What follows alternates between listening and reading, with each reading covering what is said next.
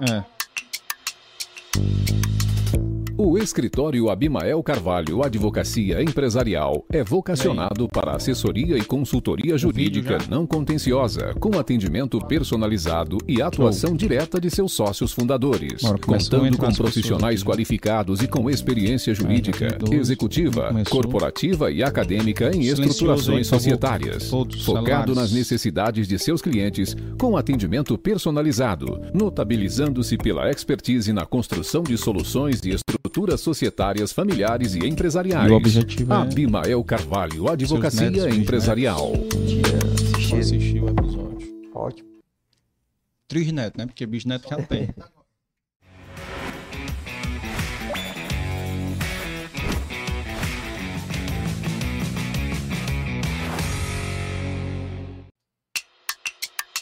Olá, sejam bem-vindos O escritório ao Abimael episódio Carvalho, número Advocacia 93, Empresarial, é episódio vocacionado especial do Dei Valor Podcast comemorativo de um ano.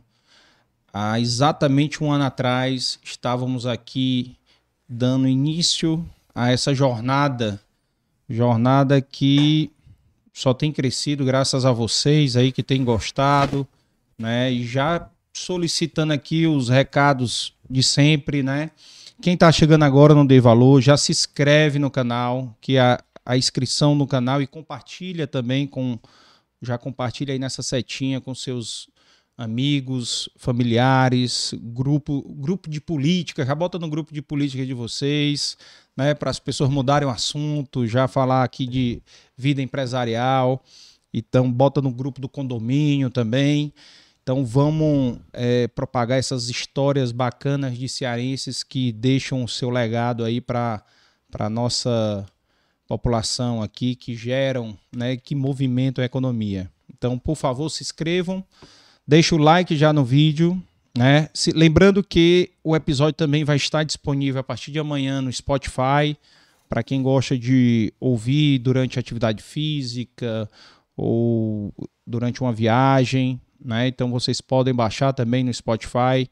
Já deixa o comentário, tá? Então o comentário aí de vocês é, também já pedindo para vocês deixarem o comentário, o foguinho, vocês colocando o foguinho aí no comentário do chat ao vivo e no posterior também ajuda no engajamento com esse algoritmo do YouTube, tá bom? Então já peço para vocês aí essa esse foguinho, deixando o foguinho aí, deixando o, like e compartilhe com o máximo de pessoas possível aí para vocês é, poderem ajudar aqui esse conhecimento, que é a história de vida desse empresário exemplar que nós vamos receber hoje aqui nesse episódio especial possa inspirar vários cearenses brasileiros, né, que estão espalhados aí do mundo afora, tá bom? E já agradecendo aqui também, quem quiser é, ajudar, colaborar com o Dei Valor, tem um QR Code aí na tela de vocês, tá? É, vocês podem ajudar a doar qualquer valor, será muito bem-vindo. E também tem um, um Pix aí na descrição do canal, certo? Na descrição do vídeo, tá? Então também podem doar via Pix aí na descrição. E já agradecer os nossos patrocinadores aqui. Hoje nós temos um, um patrocínio especial hoje do escritório de advocacia Abimael Carvalho, advogados, né, o patrocínio especial no nosso episódio de hoje e patrocínio também aqui da Amarelo Saúde Mental, do nosso aqui, do nosso café, Café Vitória e o apoio institucional da Federação das Indústrias do Estado do Ceará, da FIEC, tá? Então, nosso apoiador aqui que nos ajuda aqui a manter também o, o canal. E os nossos apoiadores também aqui, BSPA, do Dr. Beto Student, seu amigo, né? Da Biscoitos Brié, a Flávio Daniel, La Maison, da Dona Aurideia, Adriana Isabela e o Daniel, que hoje também nos ajuda aqui na, no serviço comemorativo desse aniversário de um ano, tá?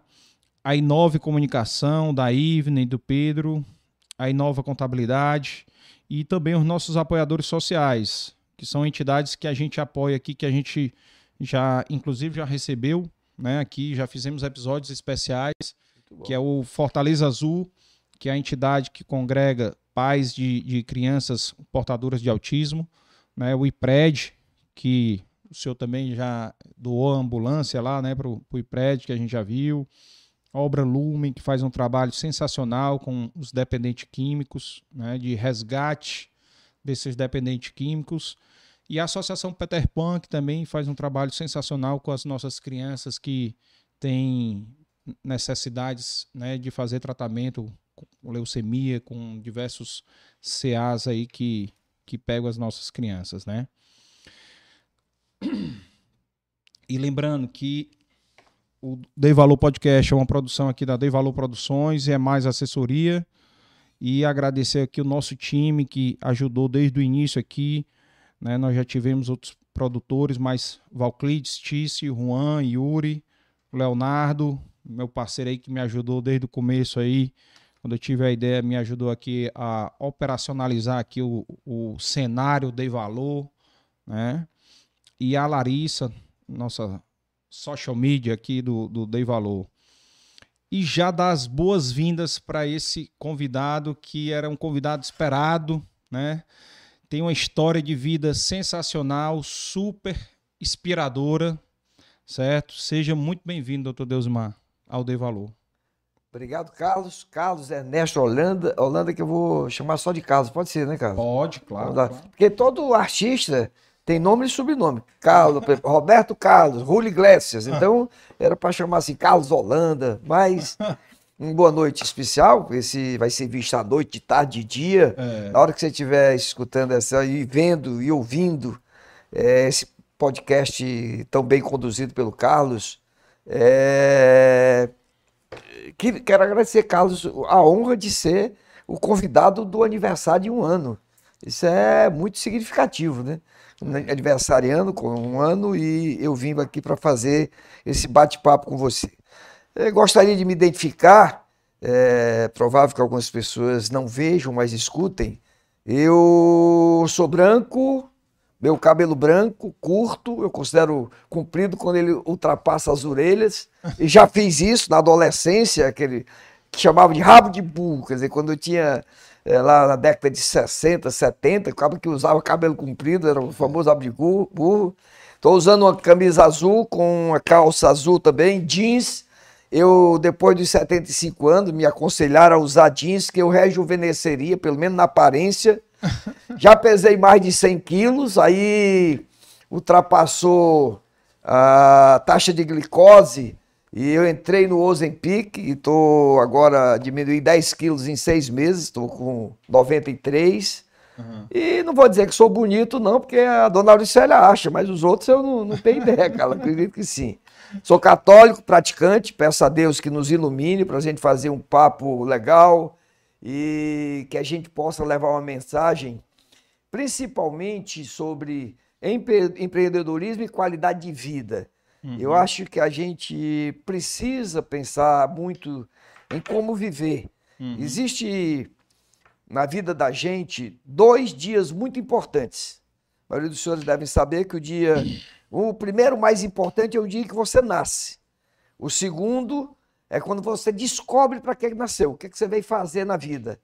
Qual legado você está deixando? Você vai marcar sua passagem aqui, que é tão rápida, se você pensa em termos de eternidade, 100 anos, 120, 110, 90, 80, é muito pouco tempo.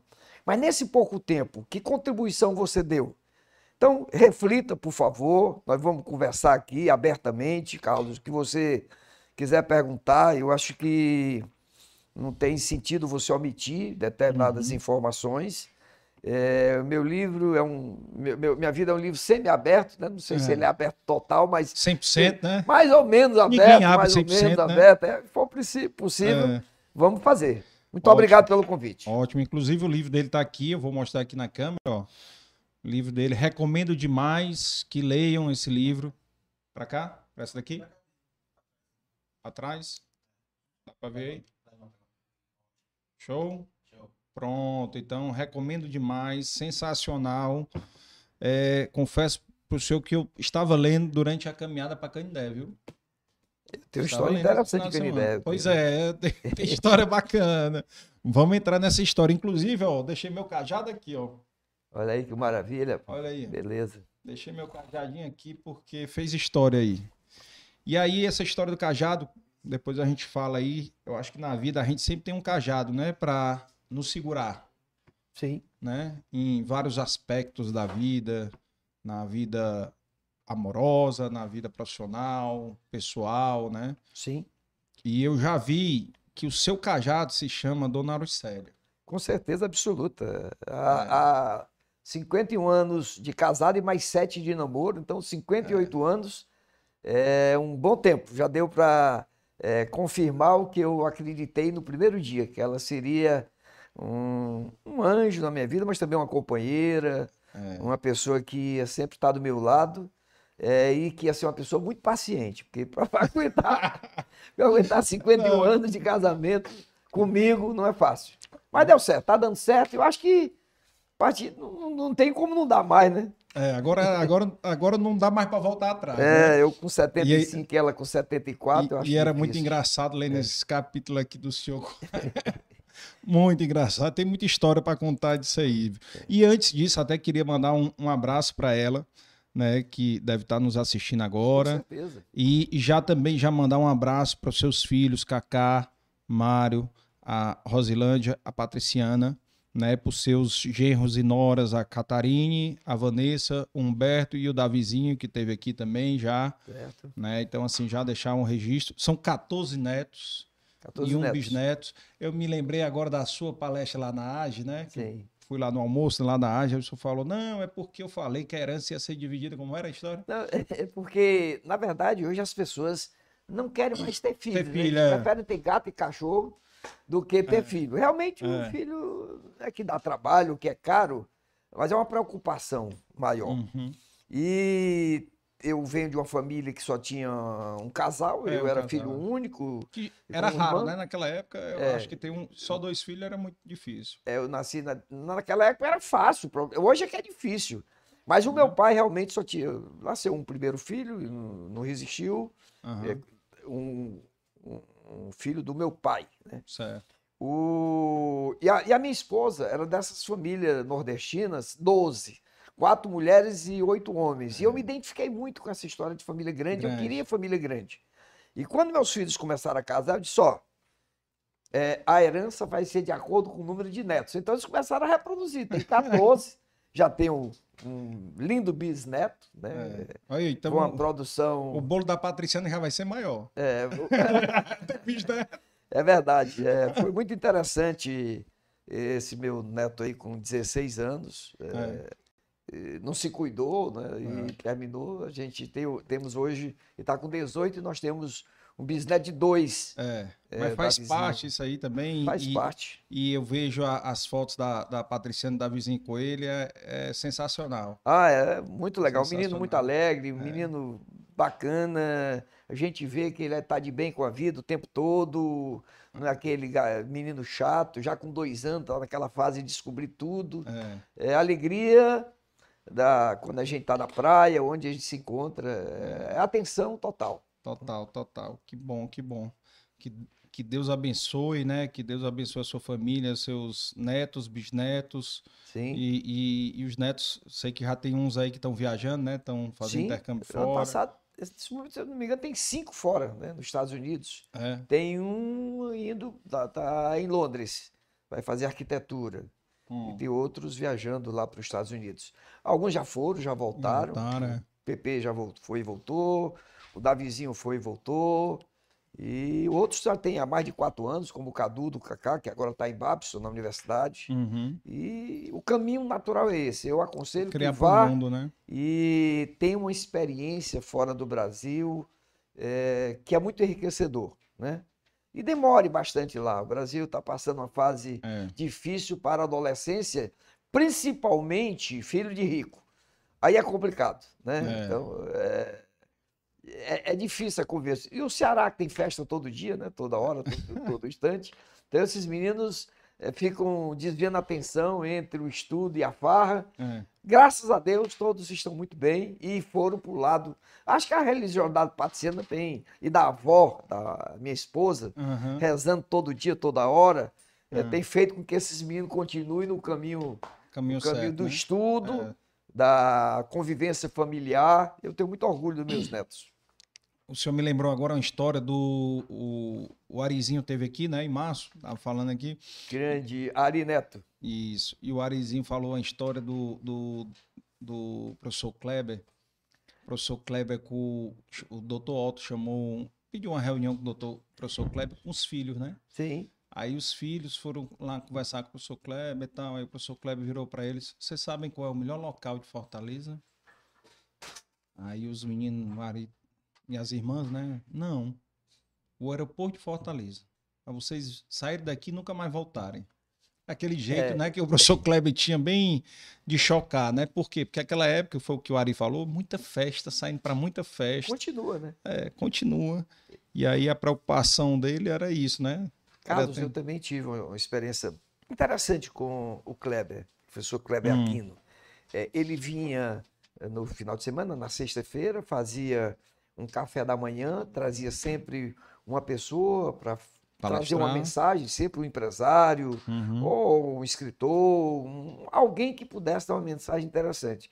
E eu resolvi contratá-lo para, depois do, dessa hora, ele ter um encontro com os quatro filhos. E ele durou um bom tempo, eh, aconselhou os meninos como ir para um restaurante e verificar o atendimento do restaurante. Pegou alguns empresários amigos meus aqui de Fortaleza, bem-sucedidos, e foi fazer visita, marcou bom, conversa com esses empresários. É, foi, foi bem interessante. Ele exigia muito, tinha um livro que era, todos tinham que ler, e, e era uma vez por mês só. Mas quando ele chegava, ele cobrava. Uhum. E ele ia me dando feedback. Olha, fulano não tá essas coisas todas, não, não leu como deveria, não deu o feedback que eu esperava. Mas no final deu tudo certo e eu agradeço o, amigo Kleber Aquino por ter dado esse abrir de cabeça para os meus quatro filhos. É, ele Como teve- você sabe que eles foram da AGE também. Teve uma Sei, época que sei. os quatro, as duas meninas e os dois rapazes estavam na AGE. Uhum. Eu era, na época, o pai que tinha quatro pessoas lá na Associação dos Jovens Empresários. Inclusive, a Patriciana foi coordenador para uma viagem que teve na Espanha. Uhum. É, um- eu considero essas associações de classe muito ricas É. de aprendizado, de informações e também de desinibir, é, mostrar um mundo onde você se apresenta e conhece pessoas. né? É, e a AGE ela tem um, um objetivo, né, que é formação de novos líderes, é, é- é formar para ir para outras entidades, né? Tanto é que você tem é, é, ex- ex-membros da AGE hoje líderes em vários setores, né? Que Quando o pessoal aprenderam- vê esse, já tem passado a, a eleição, que eu vou fazer uma propaganda do Carlos Matos. É, Gosto muito do Carlos quiser, Matos, é, quiser, candidato a deputado federal. é, Espero que ele tenha sucesso pela religiosidade dele. Ele é um Exato. consagrado né, lá do Shalom. exato. É, Ele teve aqui um episódio com ele, a gente teve, a gente fez um episódio com ele porque como ele foi secretário de agronegócio, né? sim, Então ele fez muito pelo desenvolvimento do agronegócio no Ceará, né? Então a gente fez um episódio, ele falou muito sobre essa parte do agronegócio, como o agronegócio foi importante você criar rosas no Ceará, né? sim. Onde é que se imaginava que a gente ia poder chegar a isso? E várias outras culturas, né? Que vieram para o Ceará e o Ceará se tornou líder produtor de frutas, né? Tem o, o doutor Carlos Prado, Sim, Tem- gosto muito. Ele, tem o Luiz Roberto, né? São o Tom, líder, né, que é o filho do Tom, Carlos é. Prado, que está à que frente. está lá. à frente. É, o Luiz Tom, Roberto, lá da assim, Luiz Roberto da Agrícola Famosa. Agrícola Famosa. É. Estive lá com ele, fui um almoço com ele lá, conhecer a produção de melão, melão de vários tipos. É, Muito interessante. muito interessante, sensacional. E vamos começar aqui nosso bate-papo aqui como eu, eu por exemplo, eu, eu conhe... a única pessoa que eu conhecia de amontada na minha adolescência era a Luísa Tomé, Gente famosa, artista, Né? Luísa Tomé. famosa artista. É. Era a única pessoa. Como é que foi essa infância, né, em, em Amontada? Como é que foi é, essa sua história lá, porque no livro fala muito bacana a sua história lá em a sua história com a Montada, né? É. É, a sua vivência lá, nasceu lá em 1947, né? 27, 27 de maio. de maio de 47. 47. Caso me permita fazer um, um parênteses com relação a Luísa Tomé. É. é. O sucesso incomoda muito, né? O sucesso das pessoas incomoda. É.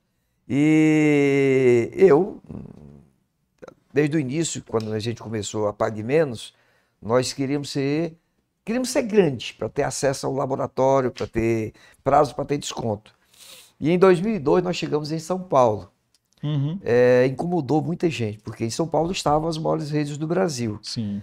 E um deles resolveu vir para o Ceará, sem ir para o Rio de Janeiro, sem ir para outra cidade, direto São Paulo, Fortaleza, para dizer: vou matar a formiga lá no é. formigueiro. Pois não é que ele descobriu que a Luísa Tomé era de amontada, era de amontada e contratou a Luísa Tomé para fazer propaganda aqui em Fortaleza, mas era para machucar mesmo. Aí vou pegar uma conterrânea do Deusmar e ela vai fazer a propaganda da drogaria lá que veio de São Paulo para cá. Mas deu certo, de repente ele saiu com o rabo entre as pernas, só durou dois anos. A gente aqui é, não dá muita colher de chá para esses que vêm é. dessa. para aventureiros, né? É. Mas falando de amontada, a montada, quando eu nasci, não tinha energia elétrica. É, meu pai, que um empreendedor, comprou um motor a diesel e colocou um ponto de luz em cada, cada casa, ali por volta de seis horas ele acendia, uhum. e oito horas ele dava um sinal, oito e pouco, o pessoal dormia cedo, né? Uhum. Aquela sertão. E quando tinha festa na igreja, pedia para ficar até mais tarde. Hoje tem a é, rua principal de entrada de Amontada, tem uma avenida com o nome dele e tem um busto é, com o nome de Antônio Lisboa de Queiroz, mais conhecido como Antônio Nonato. Uma infância normal, boa, diria, rica, é, é, estudando na professora Rita Viúva, ela era uma, uma, um ensino interessante porque ia desde o ABC até o máximo que você pudesse. Todo mundo na mesma sala, não tinha divisão de primeiro ano, de segundo ano, essas coisas não existiam. Uhum. É, e foi o meu primeiro contato com aprender a ler e escrever, até que, e meu pai era um comerciante, minha montada, também tinha gado, tinha porco, tinha é, carneiro, cabra, é, tinha, era um rico do interior. O rico do interior vende tudo, vem para a capital, não dá para comprar um apartamento. Se você for verificar 100 vacas, 100, 10 cavalos, vai apurar o dinheiro, não é muita coisa. Mas ele, é, lá nós tínhamos uma vida muito boa, é, até que em 1955 ele já tinha uma irmã mais velha que eu tenho ainda, com mais de 10 anos mais velha, ela estudava no colégio interno, aqui no Santa Maria Gorete, se eu não me engano. E. Raimunda Nonata, né? Raimunda Nonata de Queiroz, ah, exatamente. Hum. E ela estava interna, e ele achava que para mim não dava certo interno, então se mudou para que eu fosse ser doutor. O objetivo dele, não interessa, era um anel no dedo. Não é doutor médico, qualquer formatura, ele queria um filho doutor. Essa vinda para cá foi. Determinado, né? Era. Nós fi... hum? Muito determinado. Sim, determinado. Vendeu que... uma parte do que tinha, ainda ficou com a uhum. fazenda, uhum. ficou com a casa. É... e comprou uma mercearia na periferia de Fortaleza, no bairro de Antônio Bezerra. É...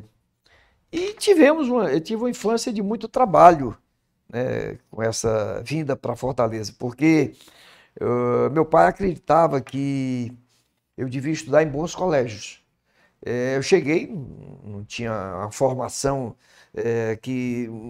É, uma educação formal, e ele queria me colocar no 7 de setembro. Tanto que o primeiro ano eu fiquei numa escola particular até fazer um exame no 7 de setembro, que era e ainda é um dos melhores colégios. Uhum. E... Mas também caro, né? É. Não sei se hoje está tão caro assim, mas acredito que sim, porque é bom normalmente custa caro. Não é que é caro, tem mais valor. Tem mais valor. É... E aí eu entrei no 7 de setembro, depois no Cearense, mas você tem uma ideia, o primeiro aprendizado da minha vida é que eu chegava da escola e meu pai dizia: é, você precisa ajudar a pagar o colégio. e vamos supor que custasse 30, 30 moedas por mês, eu tinha que ganhar uma moeda por dia. E aí o que, que eu fazia? Pegava um carrinho de mão e colocava frutas e manga, laranja, rapadura é, e saía vendendo de porta em porta. Então, Frutas essas que era de uma vizinha do senhor, não era isso? Não tinha história que era uma vizinha que chamou para para ajudar a vender também? Não, não também. também. Tinha, né? tinha uma, uma, área lá que tinha muita manga, então na época da manga, mas vai lá e, sei lá, de cada 10 mangas tu fica com duas, ah. a venda é tua. Então, uma parceria. Também. E minha infância foi de muito trabalho. É, e a adolescência também, é, para mim, tanto a montada foi muito rico, como o começo de vida em, em Fortaleza foi rico de experiência. É, não tinha dinheiro, tinha experiência. Você tem ideia? Eu já estudando no colégio cearense, já com, sei lá, 10, 12 anos, naquela época, quando no inverno, a gente colocava galocha é, um, em volta para não, não molhar o sapato. Uhum.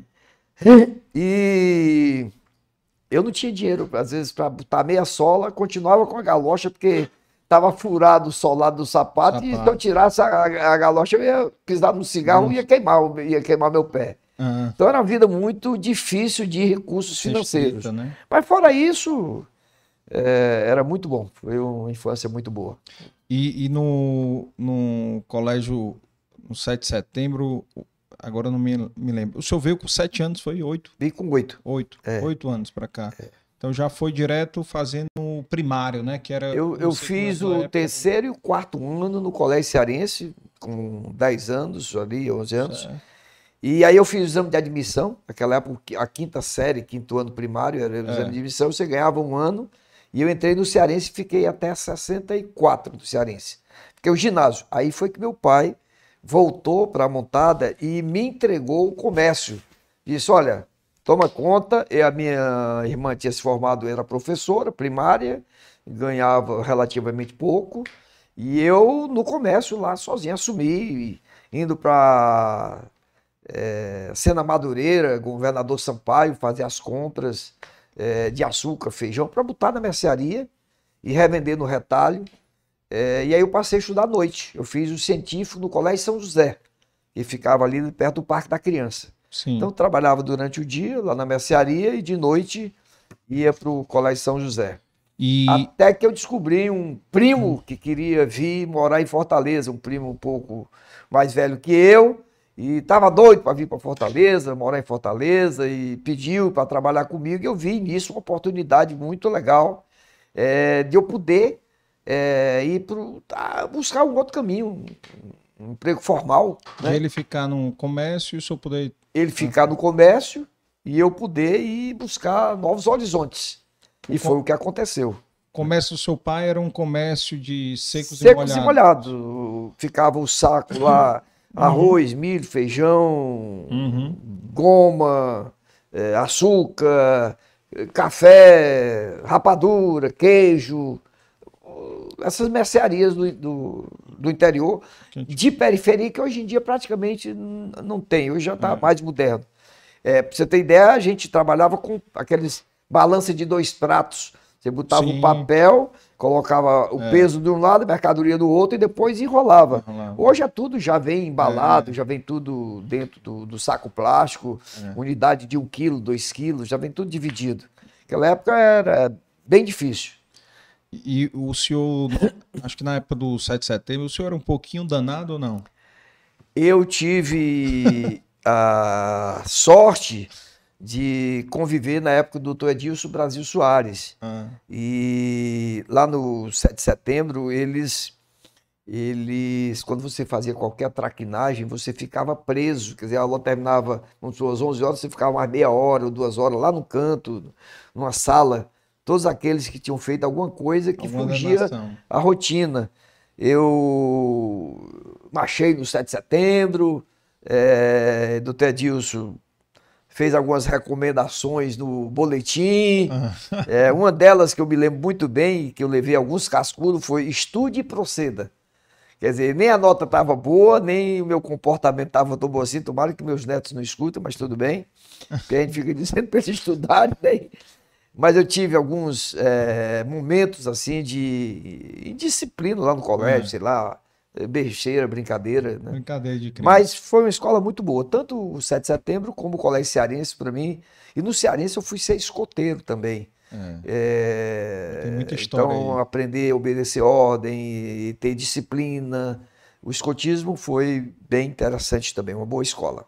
E o, e o senhor, dentro do escotismo, teve uma longa trajetória, não foi? Sim, eu fui ser monitor de patrulha, fui chefe de, de, de, de, time lá de tropa. Patrulha da Rajada, né? Patrulha da Rajada, que é homenagem à pedra lá em Maranguape, é. né? Pedra da Rajada. É. E tinha é. a patrulha do Corcovado também. A do Corcovado né? é do meu amigo Mourão, o é. psicólogo Toy Mourão. Mourão. É, tinha o Henrique Botaneto, que era é...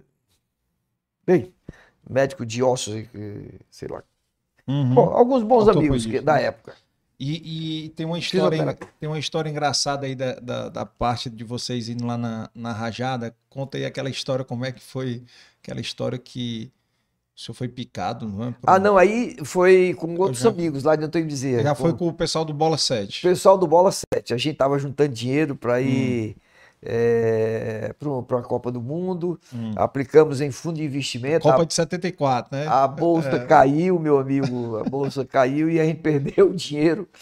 Mas a gente hum. fazia algumas parcerias, alguns hum. passeios, passeios divertidos. O famoso piquenique que tinha naquela época, você ia para uma praia, levava uma, uma garinha alfoge, né? levava comida, levava um, uma Coca-Cola, um, uma mochila com Coca-Cola, é, ou alguma coisa para um pouco mais quente. E certa vez nós fomos fazer um acampamento lá na Serra de Maranguape. E uma abelha me picou e ficou, inflamou, não foi só uma ou duas. E eu tive que descer a serra antes da época e com, fiquei com febre, fiquei realmente passando mal. Uhum. E tem um caso interessante que um dos que estavam fazendo parte do grupo era o irmão da Auricélia. E nessa Sim. época, o meu namoro ainda era meio escondido.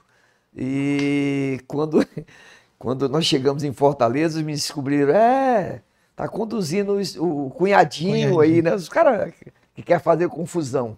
De repente, é. eles foi perguntar se era mesmo e tal, e a coisa pegou cunhado, fogo. Cunhado nem sabia. Cunhado não sabia, o Biracélio, um uhum. grande amigo, meu, era meu amigo de farra, então ele sabia uhum. das minhas traquinagens. Ah. Então ele achava que eu não estava à altura da, da irmã dele, né? Como amigo de fato, tudo bem, mas como Beleza. cunhado não era essas coisas todas. Uhum. Mas foi muito interessante. Depois virou meu grande amigo. Eu namorei sete anos, eu não tinha dinheiro para casar, então. Tinha fui, que namorar. Fui namorando, namorando e comprando as coisas, né? Trabalhando, comprando. Com cinco anos eu dei uma aliança de compromisso, né? Porque uhum. queria ganhar tempo. É... Aí com seis eu dei um de noivado, ganhei mais tempo. Ah. E eu comecei a namorar no dia 30 de outubro de 64 e casei no dia 21 de outubro de 71. Eles tinham me ameaçado. Se completasse sete anos de, de namoro, eu tirei muita dificuldade em reproduzir. Vixe. Sabe? Quer dizer, era uhum. um negócio sério. E foi tranquilo. Né? Estou hoje feliz da vida, 71 e... anos de casado. Agora o senhor acho que uma das missões mais difíceis que o senhor teve aí foi entrar numa família com. Eram oito, oito cunhados. Oito cunhados. Rapaz, e um tudo cunha... muito forte, eram todos entroncados. Um cunhado já dava trabalho, imagine oito, é, né? É. Mas foi uma convivência muito boa. Depois eles é. viram que eu era do bem, que, é. sabe, e que eu trabalhava, que eu não dependia assim de. E era bem comportado, eu nunca, nunca é. entrei é. em farra que não pudesse sair tranquilo. Inclusive, um cunhado depois o senhor chamou para ser sócio, né? Sim, Trabalhar, depois, que é seu sócio. Da Mendes, o Biranilson, é. que era o. Biranilson era o cunhado. Com seis anos de diferença, seis, sete anos de diferença, então você imagina, 17, eu comecei a morar com 17 anos, quando uhum. ela tinha 16 ou 17. Uma pessoa com 10 anos, né? É uma distância muito. Hoje, ainda hoje é muito distante. É. E o primeiro ano, segundo ano, a partir do terceiro ano, quando eu saía para ir para a missa, uhum. a dona Joandir disse: é, vai junto. Então ele, eu queria dar um bombom para ele, uma coisa para ver se eu dava um beijinho, ver se ele desviava a atenção. Não tinha jeito, o cara colado em cima. O Tava bem instruído. espanta. o famoso atrapalha, né? Tava bem instruído. Por favor, Pode, pode botar aí. deixa Olha aí. aí. Pode ser que ele tenha fome. A gente É. tá conversando aqui, não dá nem tempo de ter fome, né? Não, fica à vontade. E o. o... Voltando aí a, a, a turma lá do, do. A gente vai chegar aí no. Aqui, é uma, uma das vantagens aqui, viu, doutor Deusmar? A gente pode ir e voltar no tempo aqui, viu? A gente pode voltar nas histórias, lembrou de uma história, voltar na outra. Meu amigo, eu não posso é perder esse emprego. Pode dizer o que você quer que eu faça. O, não, voltando aqui à história do colégio, aí o senhor continuou no Cearense, mas teve uma história também é, de uma viagem já do, do de escotismo, que o senhor teve uma viagem para o Rio de Janeiro. Fui ao Rio de foi? Janeiro, fui a Cuiabá, fui a Campo Grande, lá no Mato Hum. Grosso, Mato Grosso do Sul. É, E acampava, com- e eram eventos grandes, né? Gente, Chama-se Jamburi. Jamburi. É, e, e- e foi, e foi bem interessante. Eu, eu sempre tive esse espírito de viajar muito e, Uhum. e buscar novos conhecimentos. Né? Acho que é importante que você tenha o seu ciclo, mas que saia de vez em quando para ver. É, eu costumo dizer que eu levo a cabeça para passear e o Uhum. corpo vai, mas a cabeça vai descobrindo É. é, novas situações e coisas que você possa aplicar na sua vida. É, as viagens têm sido muito ricas para mim. E Viajo muito, o processo da Pague Menos, de abertura de loja, Pague Menos chegou a abrir 100 lojas em determinado período por ano. Uhum. É, fora isso, antes da Pague Menos, eu viajava muito para fazer os leilões das bolsas de valores.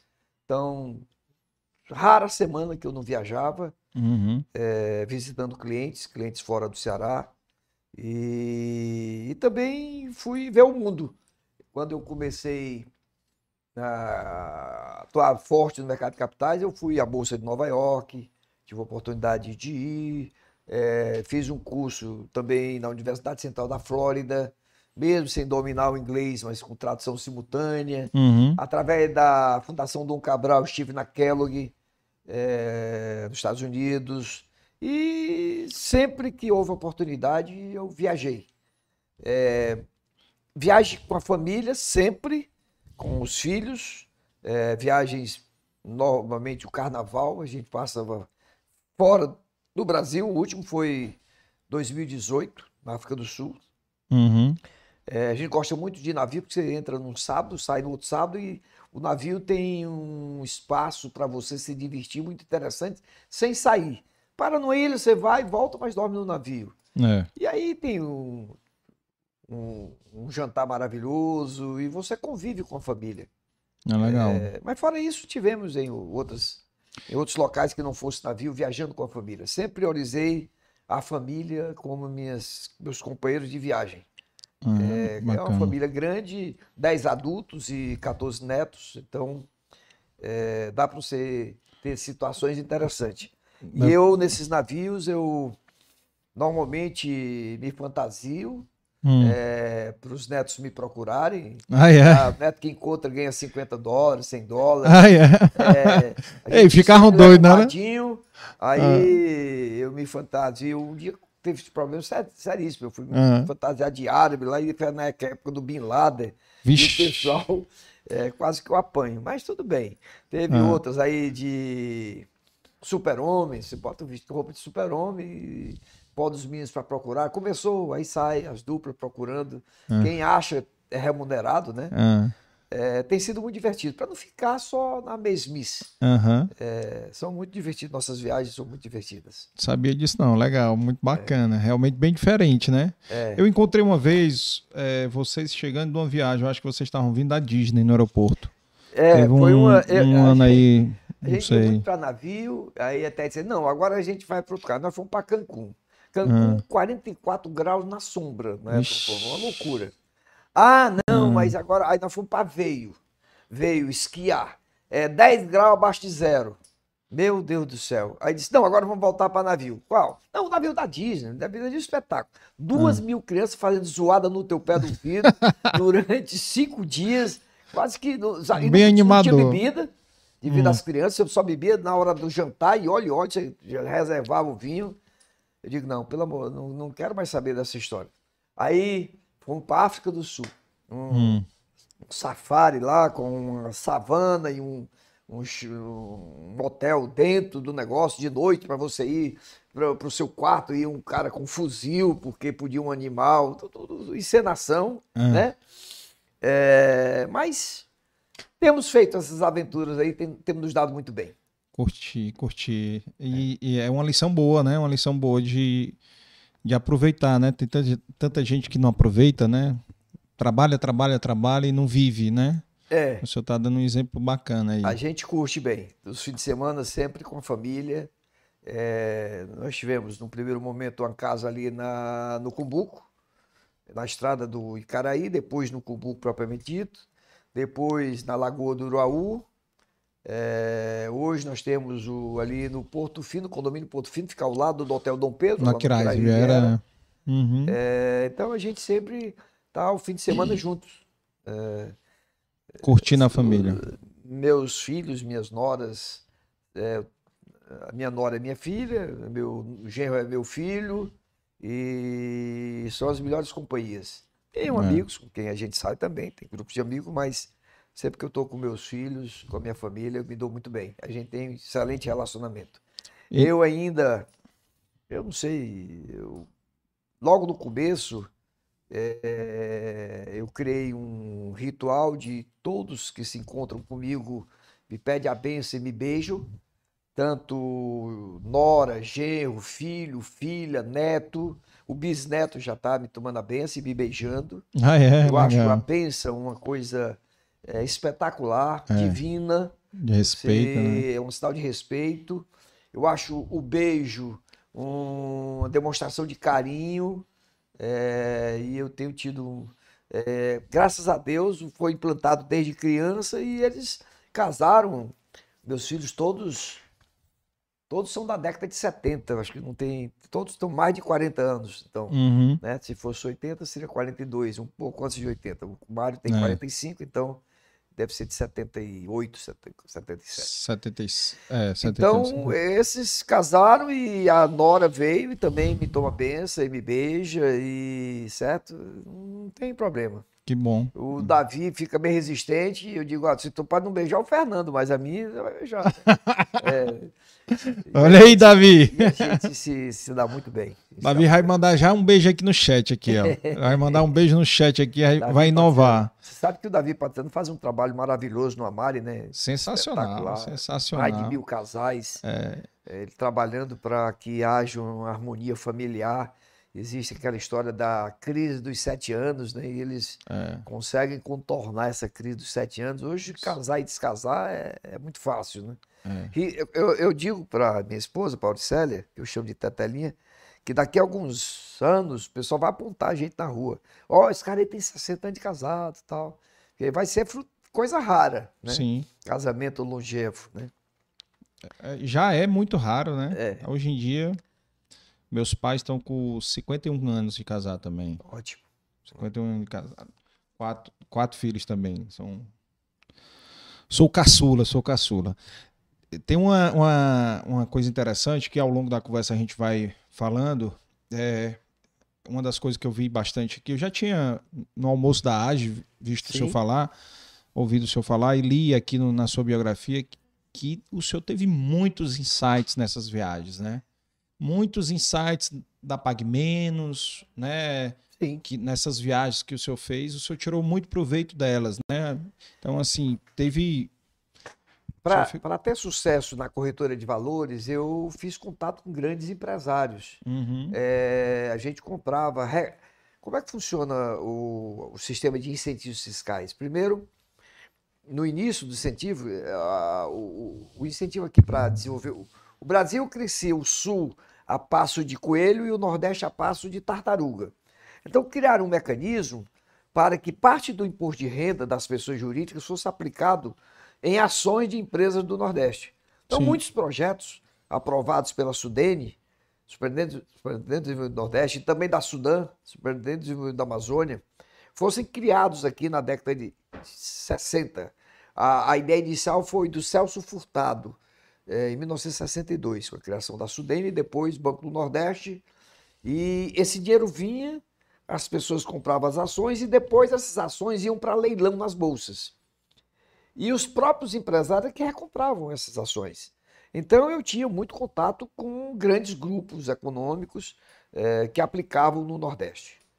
Inclusive, tem uma história muito interessante que é onde eu ganhei o meu primeiro valor significativo, que foi no polo petroquímico de Camaçari. A, a empresa holding lá de coordenava muitas empresas do polo petroquímico era a é, Norquisa, Norquisa. que era presidida pelo Geisel. O Geisel, quando saiu da presidência da República, ele foi seu presidente da Norquisa. E eu tive um episódio muito sério com ele que eu um dos o Pedro Paulo da Poé, que era o controller da Norquisa, assistiu a minha atuação num leilão. O leilão você você mede a performance de um operador de bolsa, quando ele vai vender, vender caro. Quando vai comprar, comprar barato. Então, eu fazia isso para meus clientes. Eu, quando eles me davam ordem para comprar, eu dava um jeito de comprar o mais barato possível. E, no caso, esses empresários eram compradores das suas próprias ações. E eu fui convidado, é... um belo dia, eu recebo uma ligação do Pedro Paulo Apoian dizendo, Deusmar, é, não estou vendo teu nome aqui na relação, vai haver uma concorrência para comprar as ações da Copene é, Companhia Petroquímica de, do Nordeste, que era a maior empresa do polo petroquímico. Uhum. Eu digo, eu não recebi o convite. Ele disse, não, mas não é possível. É, eu, eu, dei para minha secretária o seu nome e eu digo, pois é, infelizmente, pois esteja aqui amanhã 10 horas, cara. Venha para cá, para o Rio de Janeiro. Era no Rio de Janeiro, sede da Norquise. É, então eu fui, foi um negócio muito interessante. Quando eu cheguei. Tinha voo diário lá? Não, era, tinha um voo que saía duas horas da manhã. Eu cheguei 6 horas da manhã no Rio de Janeiro. Uhum.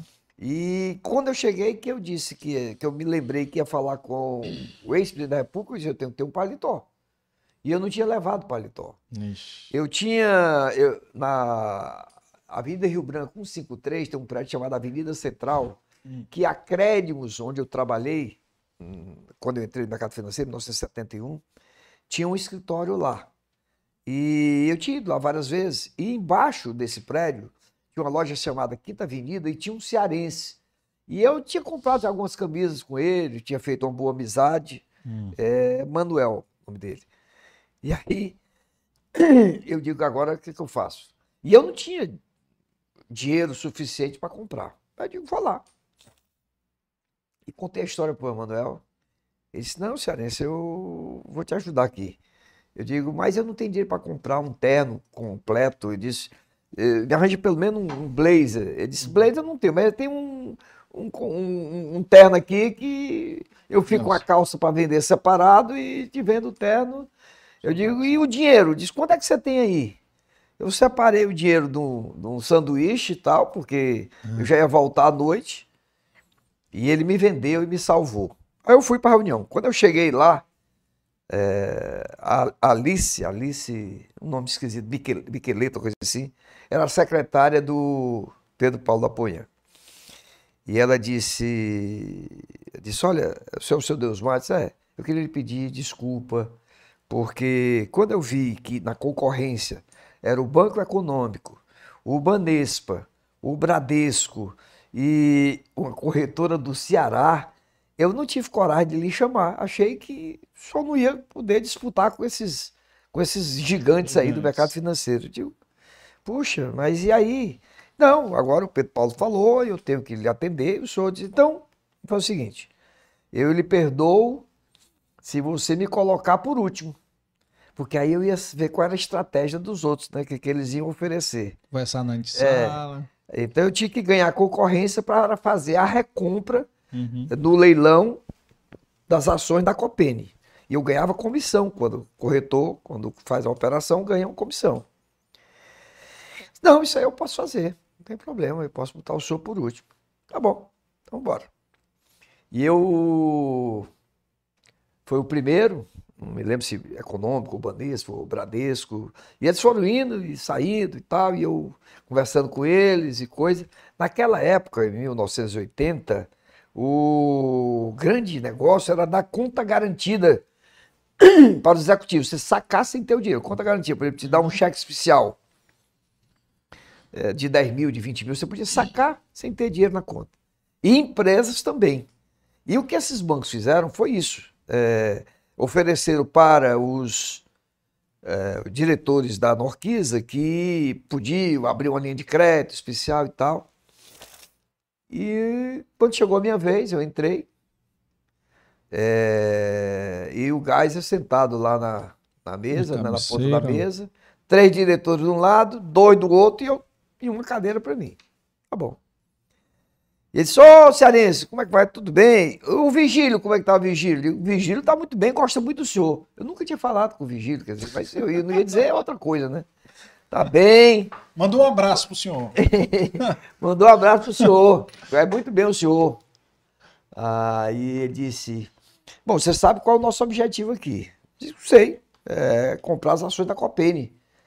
Qual a estratégia que você... Aí o diretor explicou, tal, qual era o valor patrimonial é, nós queremos saber qual a sua estratégia, que nós queremos comprar dois terços, 67% das ações, por um terço do valor, 33%. É, era, não era difícil fazer isso para uma empresa desconhecida. Para uma blue chip como a Copene, que era a empresa, a maior empresa do polo petroquímico, é, era muito difícil. E quem é que disputa o leilão? quem tem créditos do imposto de renda, os maiores contribuintes do imposto de renda. Então, na época era Souza Cruz, Volkswagen, é, o Banco do Brasil também tinha, é, os principais empresas do país tinham crédito do imposto de renda e podia, no leilão, dar lance com os créditos do imposto de renda, que chama-se cotas do Finó. Vale, né? Eu, Vale, já na época, Petrobras. Uhum. E aí eu displicentemente disse, sem pensar na hora, corretamente, eu digo, depende do senhor. Ele disse, como depende de mim? Não, o sucesso para eu comprar barato eh, essas ações e comprar a quantidade que o senhor quer, só depende do senhor. Eu nem vou envolver os diretores que estão aqui, mas o senhor sozinho consegue isso. Aí ele disse, explique. Eu disse, se o senhor ligar para as principais empresas, eu elenquei algumas empresas e disser para eles não entrarem dando ordem, porque como, como, é que, como é que funciona um leilão? Se você oferece por 10 e 20 levanta a mão, ele aumenta para 12, aumenta para 15, vai aumentando. Se oferece por 10 e ninguém levanta a mão, você baixa para 8, baixa para 7. Então, se o senhor, é, se o prestígio que o senhor tem disser para eles não entrarem comprando Copene, nós teremos sucesso, conseguiremos comprar é, é, com, pelo, pela estratégia que está aqui. Aí ficou um silêncio. Aí o, o Dapoian estava sentado, deu um chute na minha canela que eu passei um mês com. Dona Canela. É, ele. Aí eu. O que, que eu fiz? Esse homem bateu na mesa e eu. Você é louco! Geisel. Você quer que eu faça lobby? Que eu fique devendo favores para esses caras? General. General. Eu digo, eu fiquei sem saber o que falar, né? fiquei lá me tremendo lá, meu Deus do céu, eu vou ser preso aqui. E é ridículo. Como é que eu vou fazer um negócio desse? Ligar para o cara do Brasil, não compre as ações, não compre... como é que fica? É... E se ele não me atender? Aí o Dapoia, eu ia falar, o Dapoia não fala, fica quieto, fica quieto, não fala, não fala, não fala. É um absurdo. Ó, re, resolva aí, pessoal, resolva aí. Aí se levantou e foi embora. Ficou aquele clima, meu Deus do céu. É, perdi, joguei tudo fora agora. Eu não devia ter falado isso, devia ter dito outra coisa. Melei o negócio. É, e era a operação da minha vida. Foi essa operação que me deu régua e compasso. Eu ganhei um milhão de dólares, para você ter ideia. É. Nessa operação. É, e me tornei o maior do Brasil na área de incentivos fiscais, nos leilões. A partir daí, a década de 90, só ganhando dinheiro e muito dinheiro. É, na década de 80, isso era 1980, 80. aí na década de 80. Foi quando a Pagina começou em 81, já fruto de ter ganho esse dinheiro, já estava robusta. Aí o clima ficou, disse, olha Deus, mas eu não sei como é que, que vai acontecer, mas você vai, quando for duas horas, vai ter aqui, a, vamos decidir quem vai comprar e tal. É, por favor, eu saí. É, não tinha fome, não tinha nada. Fiquei, sabe, zonzo. Disse, Pô, era, se eu ganhasse a metade da operação, um quarto da operação já era muita coisa. Qual era o percentual de ganho do negócio, da, da corretora? Ele era, era chegava a quase 3%. 3% Só que você podia comprar cotas com antecedência e vender depois. E aí você, tipo, tava um ágio um grande. Ágio grande é. Aí ele que era diferente, porque eu sabia que ele precisava. Uhum. É... E eu fui, fiquei cabisbaixo, passei lá umas duas horas cheguei e nada, três horas e nada. Quando foi três e meia, o Pedro Paulo veio com um sorriso lá e disse: Olha, cara, tu ganhou a operação, eles vão fazer contigo. Tem certeza? Tem.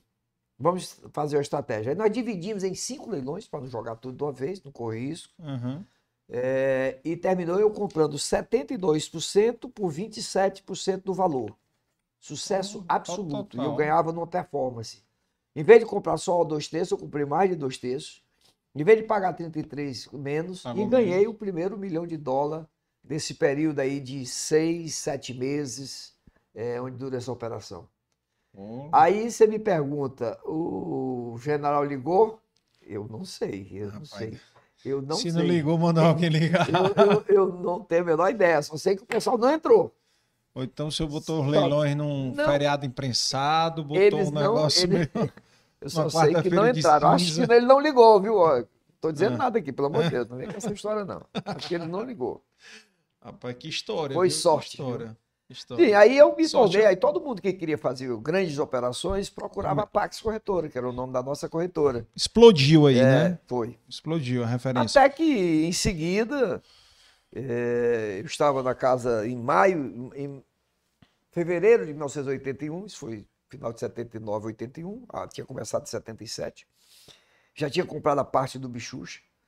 É, quando eu estava na casa da minha sogra, lá em Antônio Bezerra, junto com aqueles meus oito cunhados, menos um dele, que tinha um dele que foi, foi o primeiro pegador do Ceará, é, o Birajara Alves. Ele foi moço lá em Berkeley, era matemático, e depois Berkeley. ele foi para o CNPq, ele que aprovava as bolsas de estudo que saiu do Brasil. Uhum. E os outros estavam lá, na Gandaia, sempre é, nessa época. É, acho que a gente já tinha saído do Romotila com Coca-Cola. É uma buchada de bode no sábado, né, uma panelada, é, cachaça, Romotila. E talvez já estivesse do Tite, já tivesse saído do. E aquele passaporte verde, lembra que era quadrado? Uhum. Estava ali quando um dos meus cunhados disse. E eu vivi dizendo, rapaz, eu o mercado financeiro é legal, mas eu gostaria de diversificar, quero ir para o varejo. Qual varejo? Calçados, tecidos, eletrodomésticos, alimentação, supermercado, fast food. Eu. Puxa, era, era, essa, era essa mensagem que eu mandava não só para os meus cunhados, como para Os amigos próximos, né? Os amigos, né? Aí um cunhado disse: Rapaz, eu conheço um rapaz ali que, tem, que é gerente de uma farmácia. 14 anos que trabalha numa farmácia. É mesmo? É. Aí deu um estalo. E o rapaz. Farmácia. Vamos lá. Lembrou Soltei já. o copo na hora, demorou uhum. 30 segundos. Né? O estalo. Soltei o copo, vamos lá. Era ali no começo da Bezerra de Menezes, perto do Santa Isabel. É, conversei com o rapaz, gostei muito Bairro da conversa dele. Não é isso? Hein? Bairro Ellery. Não, não. Aonde eu fiz o primeiro contato era na Bezerra de Menezes. Ah, tá, tá. O com o rapaz. Contato. E aí eu disse, olha, eh, tudo bem, eu estou disposto, mas eu não conheço e eu preciso montar uma estrutura para ter escala, para ter acesso ao, forne... ao, ao produtor. Eu não quero ficar na mão do distribuidor, do atacadista, eu quero ter prazo, eu quero ter desconto. É, era uma época de inflação muito alta, né? E para ter escala, eu tenho que ter algumas farmácias, não posso ter só uma. É, quero abrir uma rede de farmácia. Disse, não, perfeitamente. E eu vou te dar uma participação. Vou te dar 10% do negócio e vou dar um salário é, razoável. Ele topou. Nós inauguramos a primeira, compramos a primeira, foi a única que nós compramos, sim. É, Comprou ela pronta, né? Lá na Naturaria de Feijó, Barão do Crato, que foi a primeira. Certo. Era de uma prima que queria sair do ramo, uma farmáciazinha pequena. É, então foi rápido, já existia, foi só trocada, entrar na junta. Essa loja ainda existe? Não. Não, não, né? Era muito pequena, muito, muito pequena, pequena não, não, viabilizava. Uhum. E foi inaugurado dia 19 de maio de 1981. A Pax Corretora foi dia 26 de maio. Eu completaria 77. Eu completaria 30 anos no dia 27 de maio. Um dia antes, é, eu inaugurei a primeira empresa, foi a Pax. E essa veio quatro anos depois, Vol... É, a Menos. Voltando aí um pouco para a gente entrar na Pague Menos, que tem. A Pague Menos tem muita história. Mas voltando um pouco nessa sua carreira profissional, eu queria começar. É, o senhor falando um pouco do, do seu início profissional, né? Porque muito, muito interessante, né? O senhor começou na IBM, né? Teve uma. Da IBM necessidade de ganhar mais, o senhor passou num concurso, né, no, no, IBGE, contar essa história aí, como é que foi essa história até chegar à Pax, né, porque também história muito bacana a sua história para ter chegado na Pax, muita gente não conhece, quem não teve a oportunidade de ler o livro. Quando aquele meu cunhado do interior veio trabalhar comigo, eu consegui duas coisas muito importantes. Primeiro, casei ele com a minha, com a minha irmã, que já estava dando o pulo da macaca, já estava já tava ficando balzaquiana, né? Ficando pra titia, que eu, ficando a gente fala. E o segundo, liberdade para sair. E aí eu tive essa experiência na IBM do Brasil. É, hum. É, meu primeiro emprego formal foi na IBM. É... E foi muito bom. Eu trabalhava o dia todo, estudava à noite. E... Qual foi o ano que o senhor entrou na IBM? 67. 66, 67. 67, 67. 67. E, e aí, é,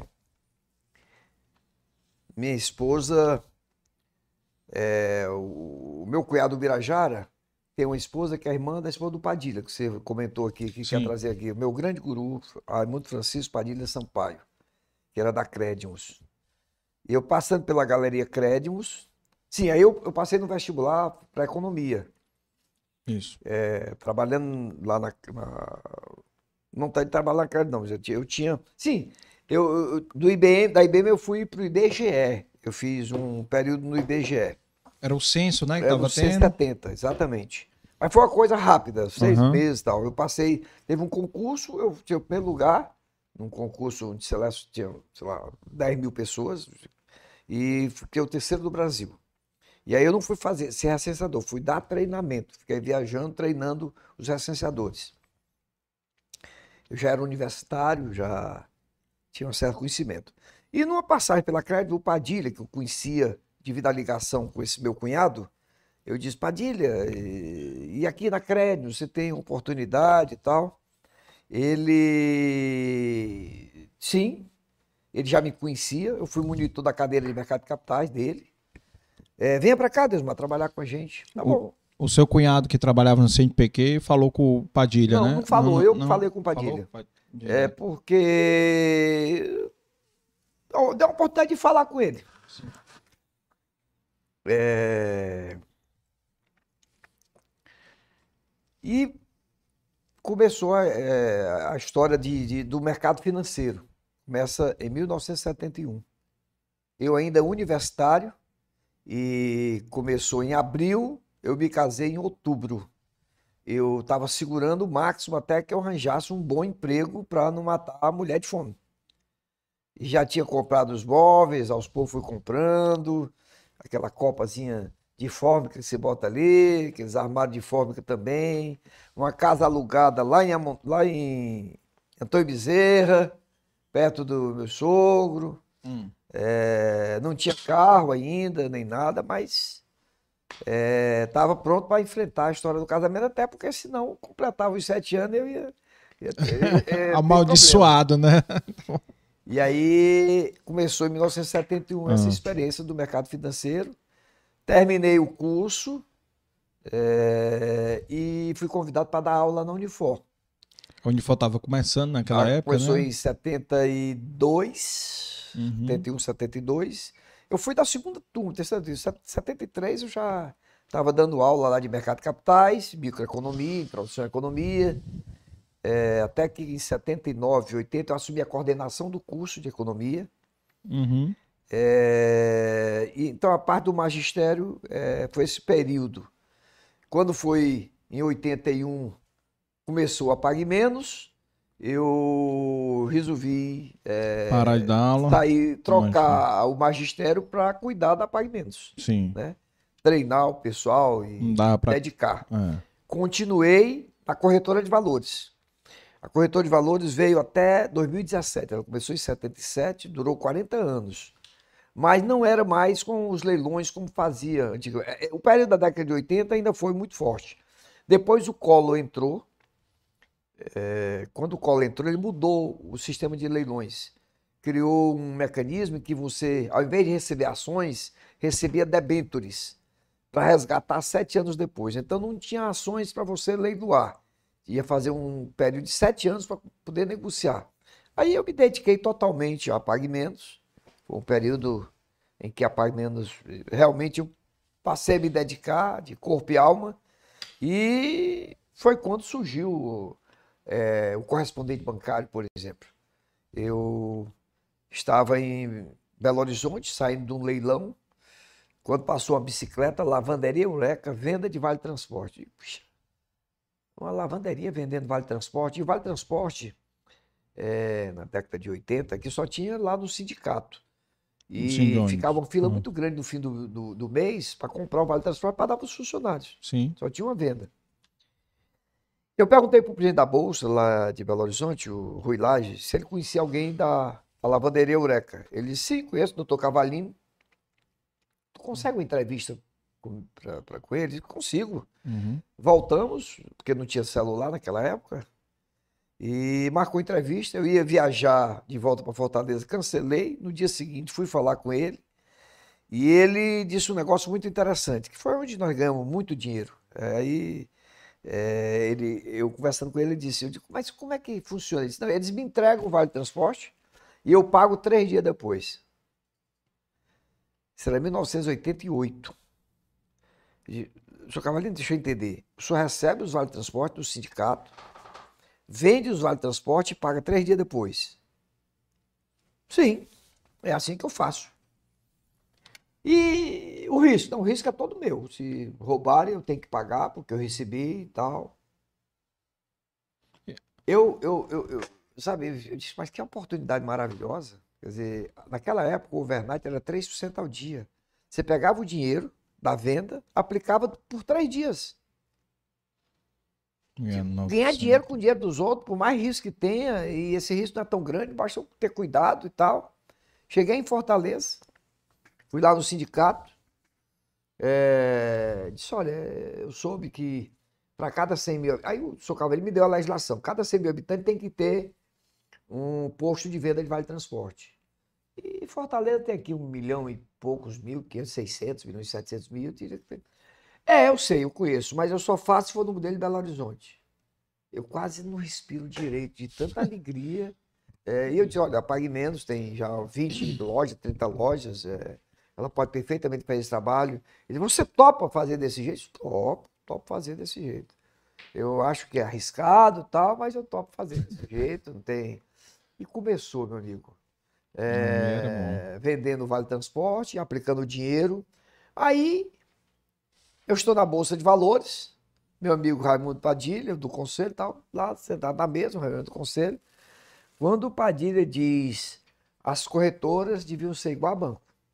Receber conta de água, luz, telefone, Aí minhas pernas, aquele, aquele mesmo insight que eu tive quando estava comendo buchada de bode para abrir farmácia, quando é, Viu a lavanderia, o quando abriu a lavanderia e vender vale transporte, deu para receber conta de água do telefone. Eu eu comigo mesmo, a corretora eu não sei, mas a Pague Menos vai. Ai, Aí voltei, para dia da licença, tenho um assunto, saí, já fui bolando, matutando, é, fiz a primeira ligação para a Cagesse. Deus manda, Pague Menos, eu gostaria de é, falar com o financeiro. É, o que o senhor deseja? Não, porque eu, eu queria receber as contas é, na farmácia para facilitar a vida do pessoal e tal. Desligaram o telefone. Ixi, É. Nem passaram para nada. Para encurtar a história, Carlos, eu, eu fiz 29 contatos para receber a primeira conta. Entre ir, voltar, assinar contrato. Aí, água, luz, né, na Coelce, primeiro foi... telefone na Teleceará. Primeiro foi água, aí eu fui implantando aos poucos. Mesmo critério.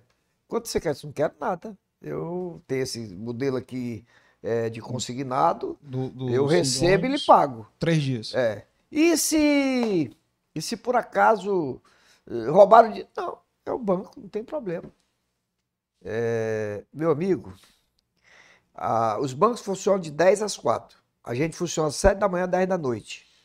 A gente chegou a receber 70% das contas do Ceará, de Fortaleza. Depois implantamos no Rio Grande do Norte, Pernambuco, Bahia, por outro lado, Piauí, Maranhão. E aí era recebendo dinheiro, aplicando no overnight. Hum, tinha saldo? Tinha, mês por outro dia. E alguns complicados, por exemplo, a certa altura, eh, roubaram o dinheiro e as contas. E aí, o que, que aconteceu? Eu não, eu, eu- eu- quando eu recebi o. Quando eu fazia o pagamento, no dia seguinte eu mandava para poder não cortar a conta de luz ou do telefone e pagar. Se levar as contas, como é que iam cortar a conta dos caras? Caraca. Na época eu fui no Jornal Nacional e fiz uma mensagem.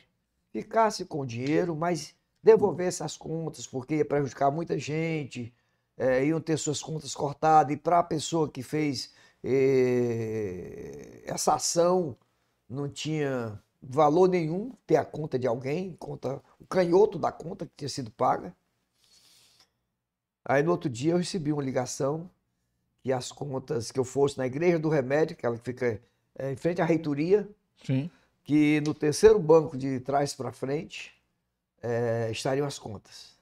E aí todo mundo queria que eu fosse, que era uma armadilha e tal. Eu fui, eu, e que eu fosse só. Eu fui, entrei lá rezando, com medo, tudo. E realmente estavam as contas lá e deu tudo certo. Eh, e foi muito legal. E aí, o que que aconteceu?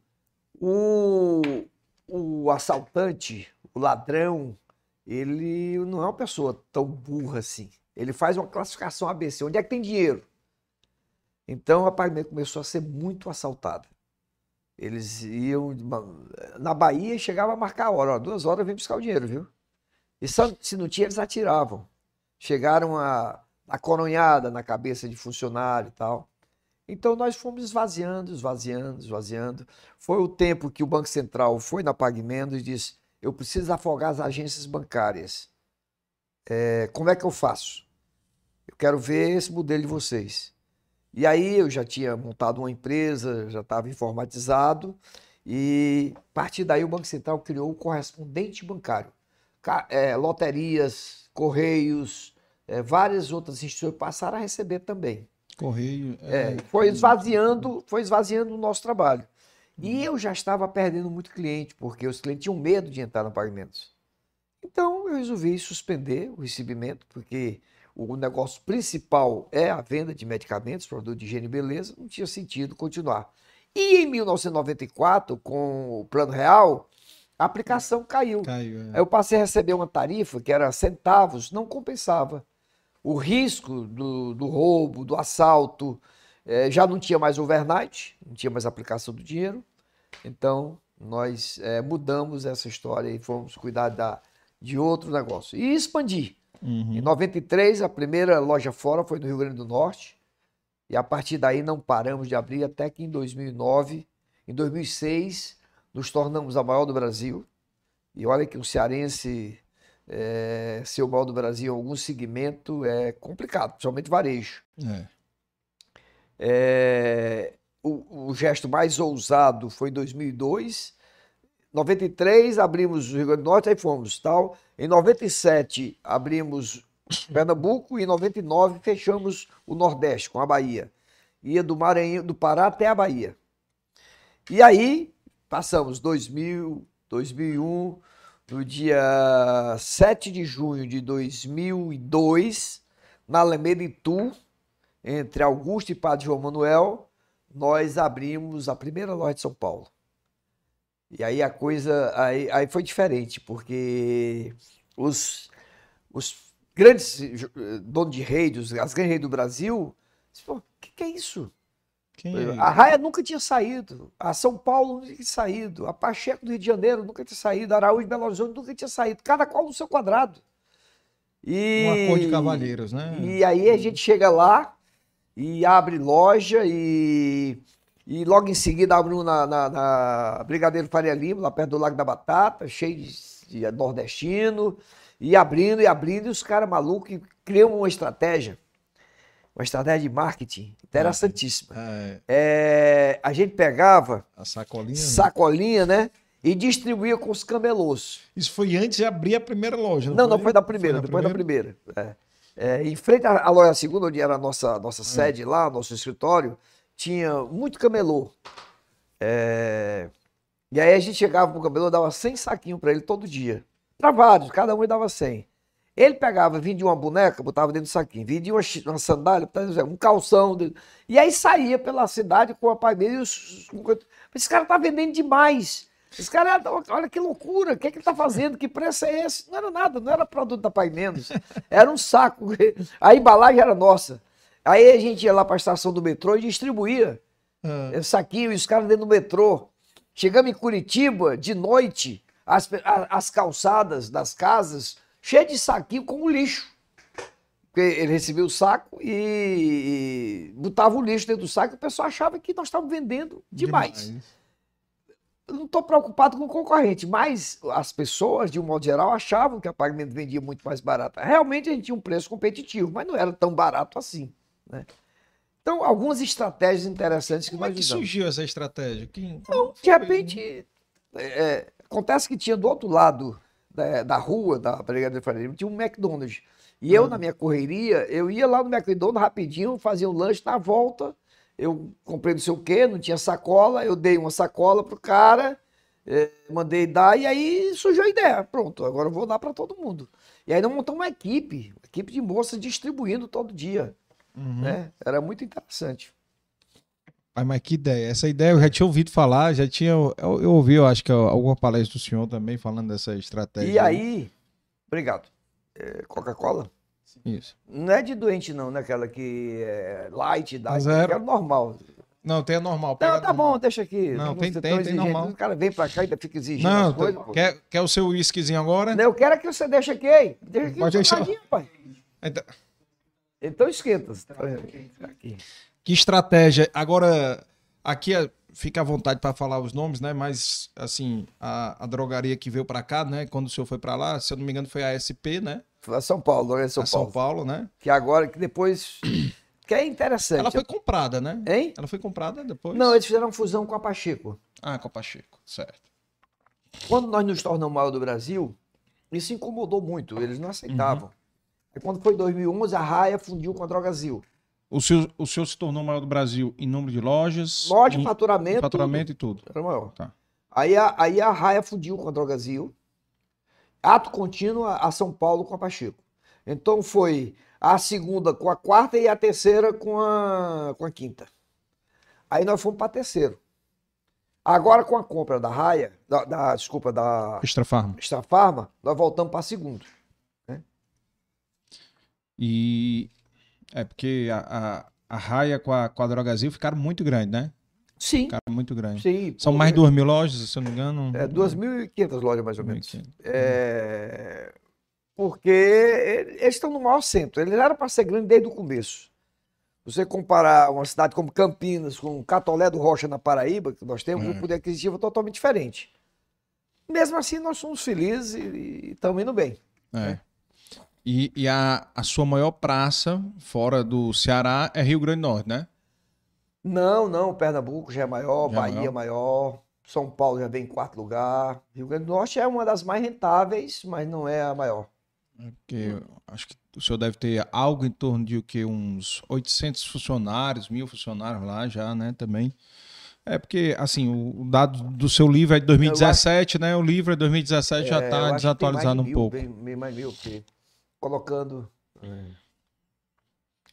É, é, é em torno disso. Tem uma extra... tem, tem uma, uma A média de 20 por loja, são, deve, deve ter uns 50 lojas, dá mil. foi. É. Tem uma, uma Porque estratégia não é só Natal, é o Rio Grande do Norte todo. todo, todo, Mossoró, todas as cidades, né? Caicó, É. Currais Novos, Mossoró. E, e tem uma. uma no, no seu livro fala um pouco da, da história da entrada em Pernambuco, né? Teve uns, umas. Pernambuco foi um, um grande lance. Eu- a gente, os pernambucanos acham que são maiores que Fortaleza. Quer dizer, acho que Recife é maior do que Fortaleza. Na verdade, Recife, isoladamente, não é maior do que Fortaleza. Não, Quando é você junta menor. Jaboatão dos Guararapes É. com Olinda, aí, Aí- fica maior do que Fortaleza. Dia desse, Em, eu em- brincando com o pernambucano, eu disse lá de Recife, e aí, como é que tá a periferia de Fortaleza? o cara queria bater em mim, né? É, Quando nós fomos para lá, a gente disse, o que, é que a gente vai fazer diferente para entrar em, em Pernambuco, em Recife, uma cidade maior e tal. Aí nós tivemos a ideia de contratar recém-formados, trainees. Então nós pegava, eh, selecionava, trazia para Fortaleza, dava todo um treinamento. A ideia é que uma pessoa que já passou uma temporada numa faculdade tem mais facilidade de entender que eu tenho que ter um bom nível de serviço, ou seja, tem que ter o produto, Sim. é, tem que ter um atendimento, tem uma série de coisas que está com a cabeça aberta. É, até então, a maioria dos atendentes de farmácia no Brasil, de um modo geral, eram pessoas do segundo grau. Não Uhum. tinha ninguém formado, tá? salvo o farmacêutico. Mas aí nós passamos a ter só gerentes. Hoje em dia, é, acho que 100% é tudo já com curso superior dos nossos gerentes e, e uma valorização muito grande dos farmacêuticos é, um percentual altíssimo, acho que mais de dois terços das nossas farmácias são dirigidas por farmacêuticos. É, e temos, estou muito satisfeito com essa história. É, não, e a história. Então, Recife foi que começou. Depois, em Salvador, a mesma coisa. Trouxemos baiano para cá, treinamos. Foi. Hoje a gente já treina na própria cidade, já tem, nós temos uma em Company, é, Apfarma, é uma, uma universidade nossa, interna, Uhum. para treinamentos, 300 mil horas de, de treinamento por ano, treinando todo mundo. É, é o que funciona hoje. Formando, Tem né? formar, formando formar, formando formar. os próprios, né? É, o- o- uma, voltando aqui um pouco no tempo aí na sua parte profissional, como é que foi a sua entrada na. A gente vai, vai e volta, né? Faça o que se quiser. Como foi a sua entrada na Pax? Assim, porque o senhor entrou na Pax como funcionário, né? Eu Inicialmente era funcionário da Credimus, da Credimus. 1976. Pronto. E o Bichucha, Bernardo Bichucha, Que é o pai do Adolfo, né? que pai do Adolfo, Bernardo, não. É, Ele era, ele era, ele era, da- ele era sócio do grupo Créditos. Ele, Sim. De Paula, o Nilson, Zé Nilson lá de- do Rio Grande do Norte. É, E ele queria montar a bolsa. Então, me convidou para montar a bolsa. Montei a bolsa, ela começou a funcionar. Aí eu fui para o Rio de Janeiro, São Paulo, Belo Horizonte, para conhecer, para montar a bolsa. Aí foi uma jogada muito interessante. É, se você que está ouvindo está em dúvida com relação a sacrificar o hoje em troca de um negócio melhor no amanhã, eu ganhava, vamos supor, 100, saí para ganhar 50. Eu ganhava 100 na Crédimos, Uhum. e fui para a bolsa ganhando 50. E a bolsa não estava operando, não tinha como me pagar os 100 da créditos. Sem qualquer coisa, só para ter uma ideia de grandeza. Só que eu vislumbrei que eu ia ser o cara que ia entender de bolsa no Sará. Eu ia montar uma bolsa. que isso podia me beneficiar no futuro.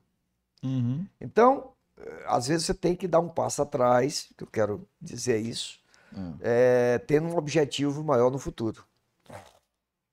E olha que eu já era casado, já tinha filhos e, e foi muito sacrificoso aí, né? Aperta Mas o cinto aí, aperta o cinto. Aperta o cinto. É, então eu fui, eu montei a bolsa, e aí o Bichucha tinha uma carta patente de uma corretora. E o Banco Central começou a pressionar: pô, você tem uma carta patente, você tem que botar a corretora para funcionar. Ou então vende. Uhum. Aí ele me chama. Diz, mas você montou a bolsa? Você não quer montar? Você vem montar a corretora? Aí, eu num gesto muito atrevido, Tô Bichucha, me dava relativamente bem com ele. Tô Bichucha, eu tô cansado de passar fome como empregado. Eu quero passar fome por conta própria agora. Me dê um pedaço. Aí ele me deu 15%.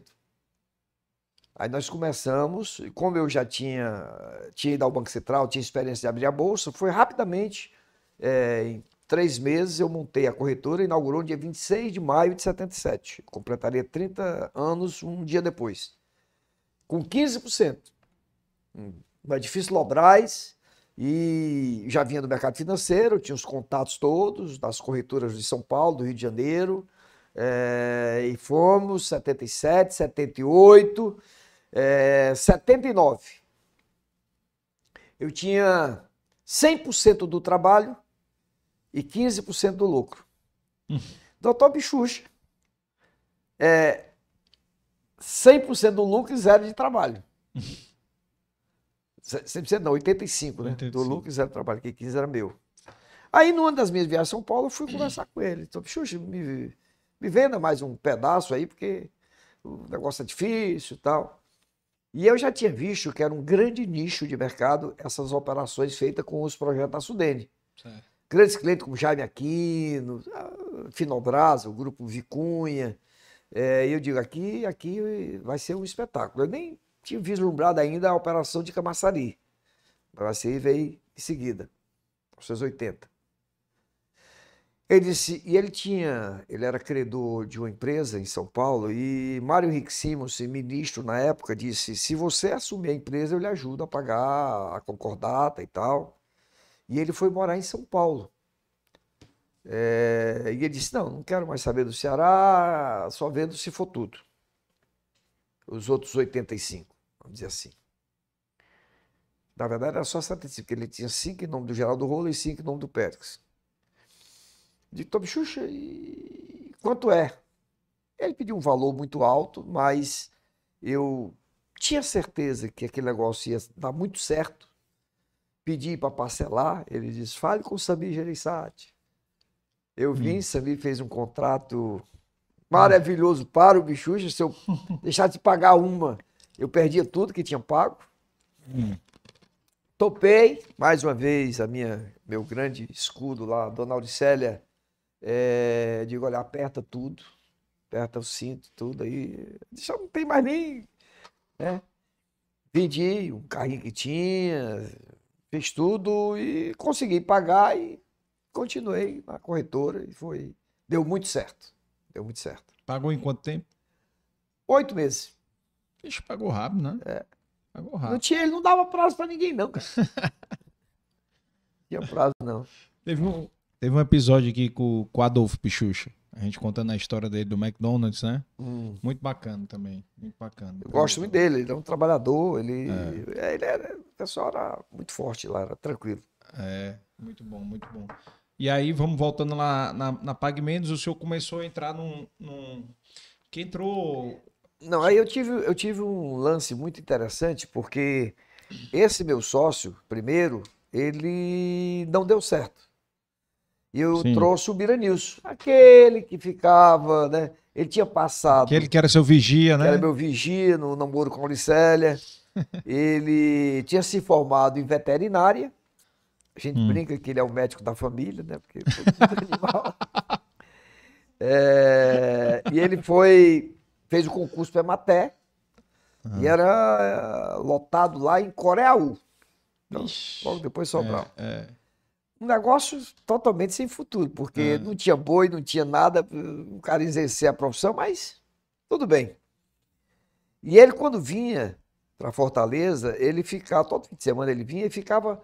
A gente passava o fim de semana e virou uma grande amizade. E ficava o fim de semana lá na casa, na estrada do Icaraí. Uhum. Então ele vinha sexta-feira, voltava domingo e tal. E aí, quando esse meu sócio demonstrou que não era aquilo que eu imaginava, eu liguei para o Biranilson. Na época, Coreia não tinha, só tinha um telefone no Chico da Bomba, no posto de gasolina. Então você tocava o telefone, mandava o me chamar. E aí, eu disse, quando você vier esse fim de semana, vamos conversar, quero fazer uma proposta tal. Ele ter recebido a ligação. Oito horas da noite, pensou que tinha ele morrido dá- alguém. É. É. Ele fala, Disse, o que foi que aconteceu? Não, cara, é só uma proposta que eu quero fazer. calma. Diga, diga. Não, calma. não, me, eu- não minta, não. Aí eu disse. Aí ele veio. Nós fomos jantar lá no Clube de Regata, Barra do Ceará. Tinha lá um, um parmejana que ele gostava muito e tal. Eu disse, vem trabalhar comigo. Que é isso, cara? Eu sou concursado. Né? Não, Beatriz, mas, poxa, eu disse. "É, deixa eu pensar. Pensou, posso tirar uma licença não remunerada, de serviço público, Hum. que aí se não der certo eu volto. Eu sei que. Aí ele ficou. Ficou com os 10% que era desse meu primeiro sócio. E ele foi um grande. Me deu condições de viajar. É, eu não entendia nada de remédio. Estava confiando nesse sócio que entendia tudo. Ele também não, confi- não, não entendia, mas eu dizia, pô, tu é o médico da família, cara. Então, é o que mais entende de remédio aqui. E ele foi, com muito esforço, é, adquirindo conhecimento, um cara bom de cabeça, honesto, trabalhador, é, que era o que eu precisava. Alguém que eu confiasse para poder viajar e ganhar o meu dinheiro lá fora. né? Continuar operando na bolsa Uhum. e viajando pelo mundo afora.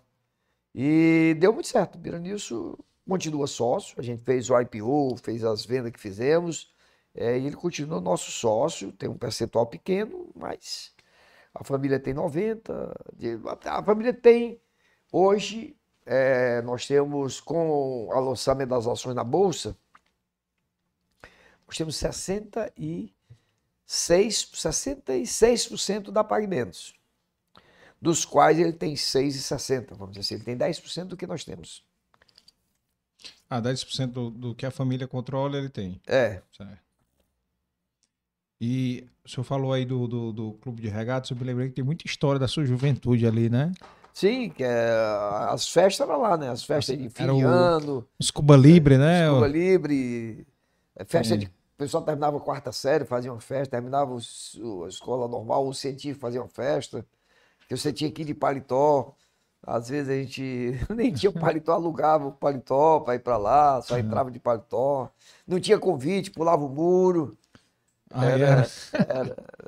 era, era, era legal. Ah, é legal. E também tem uma. Pode deixar aqui. Bom, tá ótimo. Pronto, tem, um, Pode tem, deixar aqui.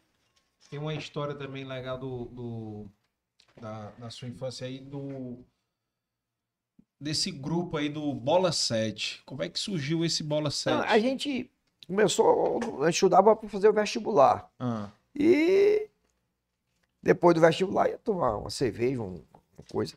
E a gente disse, rapaz, em vez de estar gastando dinheiro com isso, vamos juntar para a gente fazer uma viagem. E eram sete amigos. uhum. E dois, três deles passaram para medicina, eu passei para economia, outros passaram para administração, eles se formaram. E aos poucos foram se desgarrando, dois morreram, é, hoje ainda tem quatro. É, um foi morar em São Paulo, nunca mais voltou. Eu ainda mantenho um relacionamento, tem morando em Brasília, morando em Teresina, um oftalmologista, Irapuã Braga Venâncio, Joel Alberto Mesquita Pinto. E e aí a gente começou a juntar um dinheiro para fazer uma viagem que depois terminou não Aquela dando viagem lá certo. da- A gente aplicou no mercado de ações e no, em fundo de investimento Hum. e não conseguimos ter êxito. Os nomes aqui, me corrija aí, Jackson Ari, Hum? Irapuã Venâncio, Rogério Cunha, João Sobrinho, aí depois entra O Jacques Ari é é agrônomo, o João Sobrinho, João, João Barbosa Pedro Sobrinho foi vereador de Fortaleza, tem uma empresa de segurança hoje, João Pinheiro. Ah, É, Irapuã, Irapuã é oftalmologista de Teresina. Aí o Rogério também. Rogério foi secretário num desses municípios aqui do interior, veio na política. Porque iniciou como bola 5 e depois entraram mais dois, né? Que Hum. foi o Oswaldo Fonseca Filho e o Oswaldo Fonseca era engenheiro, de Castro. era engenheiro da Petrobras e se deslocando com a cidade logo depois de Capuí. Ele ia para a plataforma da Petrobras, é, Timbal, né? Hum, Timbal. É, o helicóptero caiu, ele com. Não tinha 30 anos. Não tinha 30 anos. O helicóptero caiu e ele morreu. É, engenheiro da Petrobras. E E bons amigos, e foi um, um período muito bom. Período muito bom. Trabalhava muito, estudava muito, é, pouco dinheiro, né? Boas E- histórias para contar. Boas histórias, a gente é, Se tinha. divertia. É, mas dinheiro muito curto. E na Pague Menos aí, qual foi dessas aventuras aí do senhor que da, da, da expansão, qual foi mais difícil, a mais desafiadora? Foi essa entrada aí do mercado de São Paulo, porque as ameaças já vinham sendo feitas. É porque o pessoal já devia ver, ver o senhor entrando no mercado norte-nordeste todinho, né? Então já tinha. Não, eu, eu- eu- teve muita dificuldade de um modo geral, mas é, a entrada nessa cidade, a gente- depois da primeira, a gente descobriu uma tecnologia de administrar a distância e a gente sempre foi muito presente. né? Vamos abrir São Paulo? Então, estava lá, primeira, segunda, terceira, treinando o pessoal, e uma equipe na frente. É, não tivemos muita dificuldade das aberturas. As dificuldades que a gente tinha porque é, a gente viajava para os Estados Unidos, entrava no Walgreens, no CVS e via vendendo tudo. E a gente dizia, não pode, eu quero vender refrigerante, quero vender chocolate, quero vender sorvete.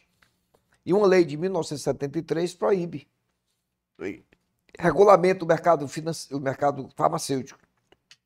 Verdadeira miopia Uhum. porque eu vendo na embalagem natural, é, não, não produzo, e a gente sempre teve muito é, questionamento.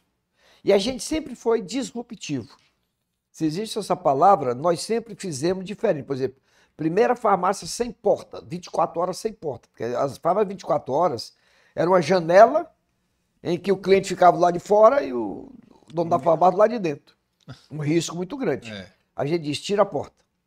Se vier assaltar, assalta nós também, estamos juntos aqui.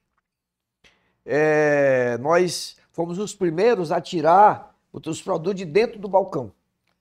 Antigamente não tinha o- a gôndola de autosserviço aqui fora. É, e nós fomos que introduzimos isso aqui, pelo menos do Nordeste. É, a história do correspondente bancário, várias outras coisas, nós fomos inovadores. Essas inovações, até que a vigilância sanitária, o conselho de farmácia entenda, Hum. é, é complicado. Por exemplo, a gente, é, os primeiros refri, freezer que colocava para vender sorvete, refrigerante, a gente era autuado. Entrava na justiça, conseguiu eliminar. O juiz disse, pô, qual é o mal que tem? Nenhum.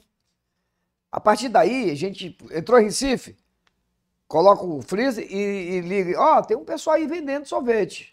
Nos autos denunciavam. Ele vinha, lavava o auto e tinha na justiça e conseguia. Hum. A gente tinha 10 advogados só para defender as confusões que a gente fazia com coisas. Nós éramos um contraventor, nossa contravenção era vender sorvete, Ah, era vender refrigerante, vender chocolate, fazer coisas que as outras farmácias não faziam. E com isso a gente foi. Aquela história de, da, da pagamento tem até remédio. Porque a gente tinha tudo. É, diferente dos outros que só tinham remédio. É. Realmente foi uma inovação gigantesca, né? E a, e a, a inspiração veio de uma dessas suas viagens Uhum. também para acho que da Pax aí, da época da Pax, não é isso? Para fazer o curso nos Estados Unidos. Viu o Walgreens ou Eu sempre viajei. Ah, É, mesmo na época da Pax, e mesmo na época da corretora, também ia. Uhum. Os laboratórios, eles convidam muito eh, aqueles que eles acreditam Uhum. para viajar, conhecer a sede. Você vai na Baia, na Alemanha, você vai eh, em várias partes conhecer onde produz, né? E acaba visitando ali a região, né? Como é que funciona o sistema. A Abrafarma, Associação Brasileira de Farmácia, ela leva todo ano, tem uma missão internacional. Uhum. Todo ano, nós somos 26 proprietários eh, e fazemos viagem. Agora mesmo foi de Seattle, Uhum. Xangai, eh, Tel Aviv, lá em Israel, Va- Vale do Silício, aonde tiver alguma coisa que a gente possa absorver de conhecimento e modernidade e inovação, a gente vai. E. Nós fomos, eh, nós tínhamos, nos juntamos com o Araújo, que é de Belo Horizonte, Uhum. eh, e fomos duas vezes aos Estados Unidos, líderes da Pagamentos e líderes da Araújo, visitar as, as lojas lá. Eh, ligava para uma universidade, alguém do Brasil fazia uma parceria e dizia: consegue para a gente eh, ter uma audiência com alguém da Walgreens ou da CVS ou da Rite Aid, e aí, ou do Walmart, ia conhecer varejo. E a gente voltava cheio de ideias. Algumas coisas podíamos aplicar aqui, outras nem tanto. A, a legislação proibia alguma coisa também, né? Agora, essa, essa da, da- de vender até remédio pegou demais, né? Esse slogan foi um. Sim. Durante muitos anos, né? E aí, e acrescentando a parte bancária também, né? Sim, sim. Que aí. E agora nós estamos fazendo uma nova, eh, uma inovação, estamos encampando, aproveitando uma modernidade que vai ser incorporada pelos outros já já. Uhum. Em 2016, eu assisti uma palestra onde eh, se falava em dar uma oportunidade maior para o farmacêutico exercer a função dele. O que é que acontecia? Desde menino, por exemplo, o menino Antônio Bezerra, o meu médico era o seu Teixeira da farmácia São João. Chegava lá, estava com dor de garganta, seu- e ele aceitava. E, enquanto isso, os nossos farmacêuticos ficam ali no balcão e não, não tem como dar uma atenção. Então, a partir de 2016, a gente resolveu criar um ambiente isolado, que a gente chama de Clinic Pharma. Você vai no apartamento hoje, tem um local onde o farmacêutico, com um computador, ele te dá um atendimento personalizado. E vai conversar contigo eh, de tal forma que vai te orientar sobre eh, hipertensão, diabetes, asma, e vai além, vai sobre tabagismo, sobre, sobre eh, sei lá, obesidade. Então ele dá. Tem gente, tem médico que passa um diurético, né? E um remédio para dormir. Então, ou o cara dorme ou vai pro banheiro. Né? Então, você aí o farmacêutico diz: peraí, vamos, vamos resolver isso aqui. Só se for vender uma o fralda de noite você toma para dormir. pô. É. Então, o o farmacêutico tem condições de fazer esse trabalho é, muito bem. Isso é inovação nossa. Uhum. E agora a telemedicina, que veio para ficar. Claro que a pandemia ajudou, e muito, mas algumas ainda estão adormecidas. Nós estamos com um P-Menos Lab, com 200 pessoas estudando o futuro. Estamos hoje 26 mil colaboradores, tem 200 aqui na Senador Pompeu, estudando, analisando, vendo, pesquisando o que vai acontecer nessa nossa área, para nos anteciparmos.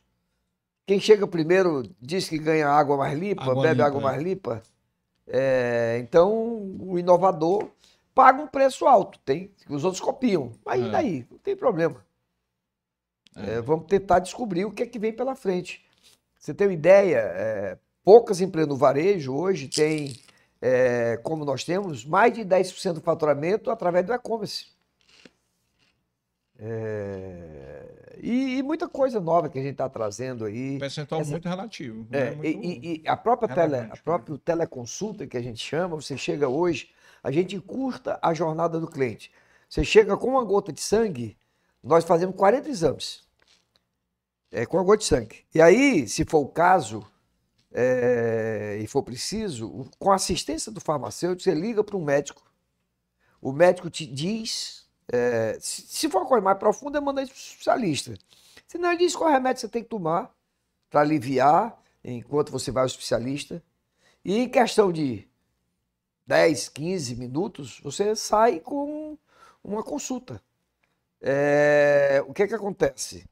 Se você for bacana e tiver plano de saúde, vai demorar um mês para marcar a tua consulta. É. Se for para o SUS, demora 60 dias. A gente resolve isso em 15 minutos. E esse é o futuro. Esse é irreversível. Ou você tem, ou tem. Não tem outra conversa. Tornando a saúde mais acessível, né? E nós estamos investindo pesado nisso. A farmácia do futuro. Já está presente em todos os É o, estados. é o mundo novo de novo que já chegou. O futuro é agora. Não é daqui a amanhã, nem Amanhã, daqui a né? um ano, nem nada, não. Agora, agora. Ou você resolve agora e parte na frente, ou então vai ficar para trás. É. O, uma das coisas que, assim, o, o Clinic Farm, que, que é esse programa né, que o senhor estava falando, ele já está presente em todos os estados ou, ou ainda, ainda não está em todos os Das estados? 1.200 lojas Pague Menos, Hum. está em 980. Tem algumas de shopping não dá para colocar, Hum. algumas de centro que tem uma loja menor. E da Extra Farma, tão, as que não são, estão sendo é, implantados. As 400 da Extra Farma. Como é que foi essa aquisição aí da. Pode falar, né? Ou- Pode. Pode falar já? Não sei se o CAD aí tem a questão do CAD. Mas já No foi dia liberado, 3 de, out- 3 de agosto, nós assumimos a, a Farma. operação? Demorou, problema do CAD, mais de um ano. Mas agora já tudo nosso. É, 400 lojas, 6 mil funcionários. E Norte e Nordeste, né? Extra Farm. eles né? têm Só- São Paulo também. Tem. Tem. É, acho que não não tem no Centro-Oeste. Mas tem no Norte, Nordeste e tem no Sul também. O... Nós, nós encampamos dia 3 de, de agosto e estamos agora naquele período de ah, fazer o casamento realmente dar certo, né? Vendo onde a gente pode ter uma sinergia e levar, tirar um proveito. Onde tem superposição, superposição, sobreposição, contabilidade, tesouraria, retaguarda, a gente está adaptando, ajeitando. E nós queríamos, é, fomos o primeiro do Brasil, vamos para terceiro. E a gente não quer perder o primeiro do Nordeste. Hoje, consolidado, nós somos os maiores do Norte e Nordeste. Disparado, e o segundo está longe. Não é que está longe, aqui a gente tem a maior presença. E agora nós vamos começar a investir no Centro-Oeste. A gente já tem lote Centro-Oeste, no Sul, no Sudeste, mas vamos, demos focos, consolidamos o primeiro lugar no Nordeste e no Norte. Vamos agora atuar em outras áreas. É uma coisa importante que a gente, a- na Copa Desta Farma, nós tínhamos cinco centros de distribuições. Um grande aqui em Fortaleza e um muito grande em Hidrolândia, que fica a 18 quilômetros de Goiânia, na BR-153, Sim. que abastece o Centro-Oeste, é o maior CD da América Latina, centro de distribuição. Aí tem um específico na Bahia, lá em Simões Filho, tem um específico em Jabotão dos Guararapes, é, lá para Pernambuco, e um específico em Contagem para Minas. E agora com essa farma vem um no Maranhão, vem um no Pará e vem um em São Paulo, que a gente queria muito esse de São Paulo. E é, abrimos 80 lojas no ano passado, esse ano estamos abrindo um número superior a 100. É, não pode dizer no próximo ano, mas com governo, sem governo, ou apesar do governo, nós vamos continuar crescendo. A gente acredita muito no Brasil, é, mas acredita de, de investir. Porque tem gente que acredita, mas fica aplicando dinheiro lá fora, fica com dinheiro É. debaixo do colchão. Não. Nosso dinheiro é aplicando, abrindo lojas, gerando emprego, gerando riqueza através de salário, através de impostos. E quem já passou, quem tem 40 anos, nós temos 41 anos, passou por plano Bressa, plano Verão, plano Collor, plano não sei o que, um, cruzado, real, novo, cruza. passou pela crise de 2008 com as, Lehman Brothers. As famosas é, Salomon, Salomon Brothers, o pessoal quebrando lá As fora, né? aqui também. Então, pode vir quente que nós estamos fervendo e vamos Crise da, continuar da gerando Dilma riqueza aqui em o Brasil. 2015, né? Hum? Teve a crise nossa econômica Sim. em 2015. Crise gigante. Até uma, uma questão que eu ia lhe, lhe perguntar. Hum. o Ceará ele tinha bastante farmácias, né, regionais, né? Tinham e aí, aí eu tô me lembrando da minha época de, de, de criança, algumas que me vêm na cabeça que é, tinha a dose certa. A dose certa ainda tem. É, não sei. Diminuiu um pouco, mas ainda tem. Tinha mas dro- tinha Pastete, Zé da Alencar, tinha, Tinha- Droga Jafre. Droga tinha... Jafre, tinha Telejuca, né? É, ainda tem a Santa Branca, né? Do, do, Tem, meu amigo ó, Felizola. do Felizola.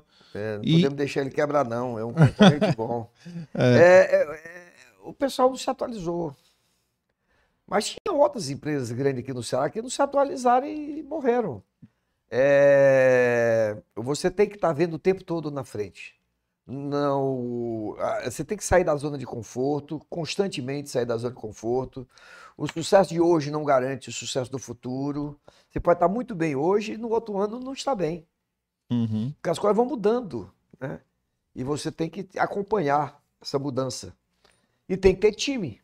Tem que ter time. Time é, conectado, engajado, entusiasmado, vestindo a camisa, é, transformando a pele numa camisa, porque não é a camisa que você tira quando sai do, do- chega em casa. Não, você é dia e noite, noite e dia. Você tem que estar pensando. Ah. É, nós temos um sistema de premiação por bater meta, que ele pode ganhar até 4, 5, 6 salários a mais se ele bate as metas que foram estabelecidas. Então, a meta não é só enquanto você está ali no, no seu birô ou na sua loja, é, é o todo. Tem que estar pensando, trazendo coisas novas. Pensando fora Tem da que, caixa, tem né? que realmente viver a empresa. E aí é o segredo do sucesso da Pagmenda, que a gente consegue trazer pessoas que entendam o nosso processo. Levar a saúde numa condição boa, que todos vivam plenamente. É, esse trabalho que nós estamos fazendo aí de para telemedicina, que a gente chama teleconsulta, ele vai desafogar o SUS, vai desafogar até os planos, próprio plano de saúde, por um valor bem acessível e facilitar a vida do cliente. Você está com uma dor de garganta, precisa esperar um mês para ir para o médico, você tem que resolver logo. O nosso farmacêutico tem condições de eh, te dar uma orientação, um primeiro atendimento, um atendimento básico que funciona. Vai ser via. Tem uma, uma empresa, uma startup. Tem várias vocês têm- empresas, tem várias empresas prestando esse tipo de serviço sim. conosco, Certo, fazendo parcerias. entendi. E- É, é- é- é impossível ser feliz sozinho. Você tem que ter um Compartilhar. pessoal que já, passou, que já pensou, que já estudou e que já implantou. Em vez de você estar inventando a roda, divide o resultado com ele e vamos em frente. Vai mais longe. É. E, e, assim, essa questão da inovação e investimento, a parte cultural da PagMendes é muito forte. Que vocês também já desenvolveram até é, alguma- alguns produtos, eventos, né? Que foi, são referências nacionais. E aí eu vou perguntar assim para o senhor falar um pouco daquele encontro das mulheres PagMenos, né? Que foi uma jogada, assim, sensacional. Sensacional. A gente brinca que hoje o empoderamento da mulher é uma das chaves do sucesso para qualquer empresa. A mulher tem que ocupar um espaço que ela merece, né? não estamos fazendo favor nenhum Sim. em dar esse valor para a mulher. Hoje nós temos, é, afirmamos que mais da metade dos nossos funcionários são do sexo feminino, mas tem uma história que a gente fez uma pesquisa e descobrimos que 63% da decisão de compra de medicamento, a mulher é sempre muito preocupada né, com a saúde Aham. da família, dos filhos e tudo. 63% da decisão de compra é a mulher que decide. E os outros 37 ela que decide também, que ela manda o marido comprar. Então, você tem que fazer todo um trabalho para encantar essas mulheres. E nós começamos, alguns anos atrás, a fazer um encontro é, que começou com mil, duas mil, o último agora que foi feito, com 20 mil mulheres ao mesmo tempo.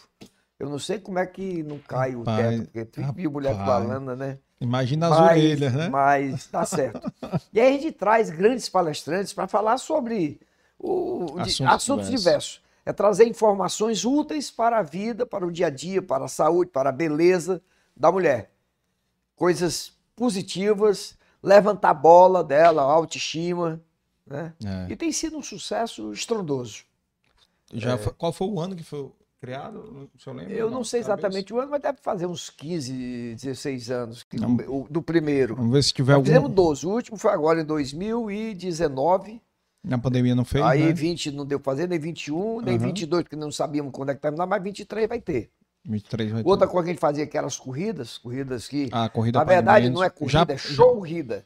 Já, A gente já um participei, show. já participei. É, vai ter agora dia 23, 23 de outubro. É. Próximo mês, dia 23. As inscrições já estão abertas. É bom Encerra muito rápido, viu?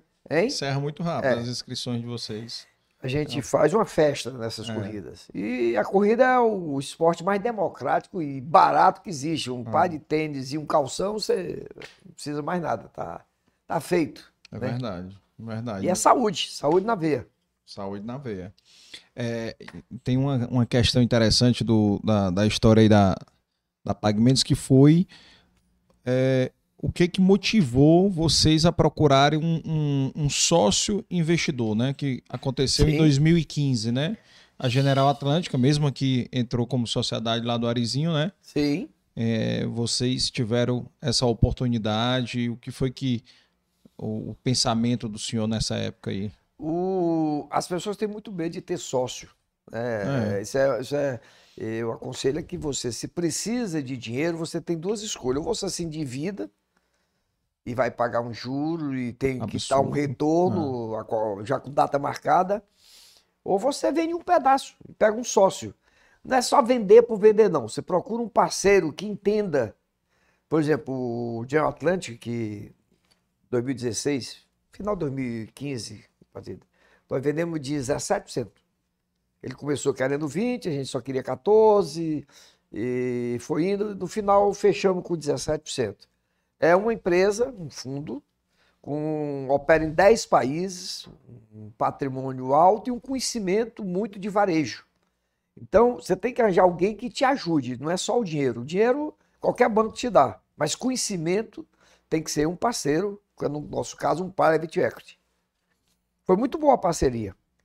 E aí, como eu sou de bolsa, eu sempre tive um sonho de abrir o capital, de ter, Uhum. em vez de um sócio como eu tenho, ter mil sócios. Para você ter ideia, no dia 2 de setembro de 2020, quando nós abrimos o capital, 31 mil pessoas compraram ações da Pagamentos. Gente muito conhecida no Brasil inteiro. E alguns 30 mil investidores chegaram e apostaram na gente. Alguns já saíram, outros já entraram, continua. As ações e o preço das ações oscilam de acordo com o humor do mercado, de acordo É. com a realidade do momento, de acordo com as questões de insegurança política, insegurança eh, de um modo geral no Brasil. Eh, acho que depois das eleições isso muda. Melhor, né? é porque os últimos três meses as ações têm caído muito, né? De todas É, as empresas. houve uma recuperação pequena agora, mas Hum. eh, a nossa caiu não tanto quanto o Magazine Luiza caiu de 26 para 4 reais. Várias empresas, Vale do Rio Doce, de 120 para 60. Então, não, é, não é a empresa em si, é o momento, é o humor do Momento. mercado. É. Expectativa de futuro. E outra coisa, você tinha juro de 2%, agora é 13,75%. Sim. E provavelmente só vai começar a ceder a partir do próximo ano. Então você prefere os 13,75 que arriscar na compra de uma ação que você não sabe se vai Isso vai- subir, se não vai subir e tal. Então, nós fizemos esse primeiro movimento de 17% com um sócio e depois fizemos a abertura do capital. E estamos com fôlego. Eu tenho uma máxima do meu pai. Meu pai era um comerciante ainda daquele tempo de fio de bigode. Ele dizia: vendo a cama, durmo no chão, mas um, cre- credor não sai sem receber o dinheiro. Então, nós nunca tivemos. Se eu não posso ter mil lojas, eu só tenho 900. Então, tem que comprometer, não existe motivo para isso. Então, estamos bem, financeiramente bem, nunca tivemos um, um problema de finanças que pudesse abalar o, nosso, ah, o nosso crédito. Nós temos hoje duplo A no rating, é, as, as agências de rating, é, é é, enquanto tem gente é B, C, nós temos duplo A. Duplo A. Significa que você tem capacidade de pagar os compromissos que foram assumidos. E A General Atlântico saiu no IPO? Não, não, continua, continua? sócio, ele está esperando valorizar mais um Mais pouco. para- Não quer sair, não. Ele está satisfeito. É. É. Até porque a tendência depois das eleições né, é melhorar também, né? É, e a compra da Extra ela deverá, a sinergia que existe na compra, os benefícios, os ganhos é, de, de eficiência e financeiros vão ser vistos a partir do próximo ano, a partir do, Do primeiro, segundo balanço, trimestre do primeiro próximo ano. Trimestre, agora né? nós estamos em fase de adaptação. Nós estamos abastecendo as lojas, estavam muito desabastecidas. É, não é que o, o Grupo Ultra não era do setor. O Ultra era petróleo, né? Os postos de Ipiranga, outra coisa mais. E, bom, surgiu essa oportunidade, nós compramos, agora temos que fazer ela vir, pro me- vir para o mesmo nível de, eh, da Pague Menos. A mesma quantidade de itens e o mesmo tipo de atendimento, o relacionamento com os clientes, com os fornecedores. Isso tudo vai se materializar num futuro muito próximo. Bom, que bom. E me diga uma coisa, essa essa o senhor sempre teve uma, uma eu não sei se é um valor do senhor, ou se veio da, da, da sua criação, essa questão da família estar sempre junto, né? Profissionalmente, né? Sempre Família sempre junto e uma mensagem de que é bom você estar de bem com Cristo, bom você estar de bem com Deus. Eu ando sistematicamente armado, né? É, tá aqui, minha arma é um terço, terço. fica aqui, sempre me acompanha. Sou um de terço diário, sem muito rififi, mas rezo meu terçozinho aqui todo dia, faço minha oração. Não saio de casa sem rezar com a minha esposa. É, meus filhos são orientados para ter uma, ah, não é carola de igreja, não, mas pelo menos um- uma missa por semana, é, o culto, Mário é evangélico, Patriciana você já sabe, né? Muito parceira lá do, do Padre Eugênio, isso. Cacá tem vários amigos, inclusive é, Freis, e, é, Frei Wilton e outros mais, Rosilândia também. Teve, por sinal tem um Minha neto, esposa é muito católica, É. ela implantou isso e tá indo bem. tem um um neto seu que já mandou aqui um alô aqui, viu? O Cadu. Cadu tá em Boston. Eu já já Tá em mandou. Boston? É, em Boston. Ele tá, tá Boston. lá em Babson, Universidade de Babson. Olha aí, já tá, pode estar É presente. universidade de empreendedorismo nos Estados Unidos. É, É o segundo na faixa de idade, 20 anos. 20 anos. É, O mais velho é o. é o Bruno, Bruno, Bruno. Henrique, que é o da Rosilândia. Rosilândia. Rosilândia do Humberto. Certo. E essa outra questão que o, que o, o senhor também tem. Aliás, o- uma, uma pergunta. O senhor, o senhor fez um negócio que eu me lembrei muito do McDonald's, né? Que foi essa questão dos imóveis, né? Da Pague Menos. Sim. Né? São imóveis da sua empresa, da Road. É, nós criamos uma empresa eh, patrimonial, Aham. uma espécie de imobiliária, É. onde nós adquirimos os imóveis e alugamos para pagamentos. É, a gente tem um local que é uma boa oportunidade de montar uma farmácia e a pessoa está disposta a vender. A gente analisa o faturamento que vai dar e a gente cobra em torno de 2,5% sobre o faturamento. É, e aí a gente corre o risco. Se não vender, não vai remunerar bem. Não Se vender bem, graças a. Deus, na média tá bom. É, temos aí quase um terço das 1.200 lojas que são, São terrenos proprietárias nossas e alugadas para própria Pagamentos. É, a gente acredita no, no mercado imobiliário, acredita nesse patrimônio de raiz, acredita em bolsa, né? acredita nos outros investimentos, mas para nós tem sido muito tranquilo. Até porque é, não tem o risco de pedir, ah, eu vou transferir para outro negócio. Às vezes você está muito bem numa loja, o proprietário, senhorio, ou pede um aluguel muito alto, ou quer mudar para outra atividade. No caso dos imóveis da, do PAR, do PAR Participações e da renda, não tem esse risco. A gente comprou exatamente para alugar. Quando não dá certo, quando a loja tem que fechar por um motivo ou por outro, a gente pega o imóvel, normalmente é um imóvel muito bem construído, com estacionamento, onde a gente pode farmácia, e aluga. Não, não- não tem. É, continua o investimento rendendo muito bem. Quando não é da pagamentos, aluga para terceiros. E Quando foi que o senhor teve essa ideia? Foi algum. Ou desde o começo, assim. As coisas vão acontecendo naturalmente. Ah. A gente.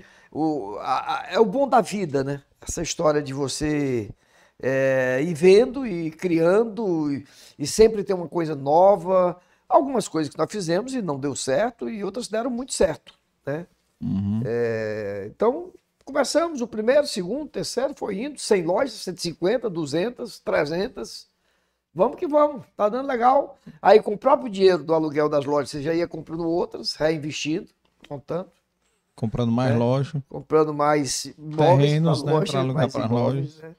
Agora a gente está indo para outra área, para não estar os ovos tudo numa cesta, estão diversificando, fazendo outros investimentos, mas sempre é um bom negócio, imóvel. Esse negócio de não colocar os ovos na mesma cesta, vem um aprendizado da infância? Como é que. Ah, isso, eu- é, isso, é, isso é um jargão, né? Jargão, diz, é. né? Porque o senhor fez isso quando a o senhor gente- montou a Pague Menos, né? É, você, se você for verificar, é, algumas famílias vivem só daquele bem, né? Tem uma É. empresa e é só aquilo ali. É o ideal que você diversifique, né?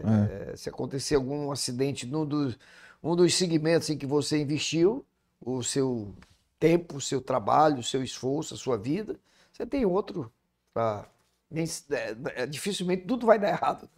É. Para.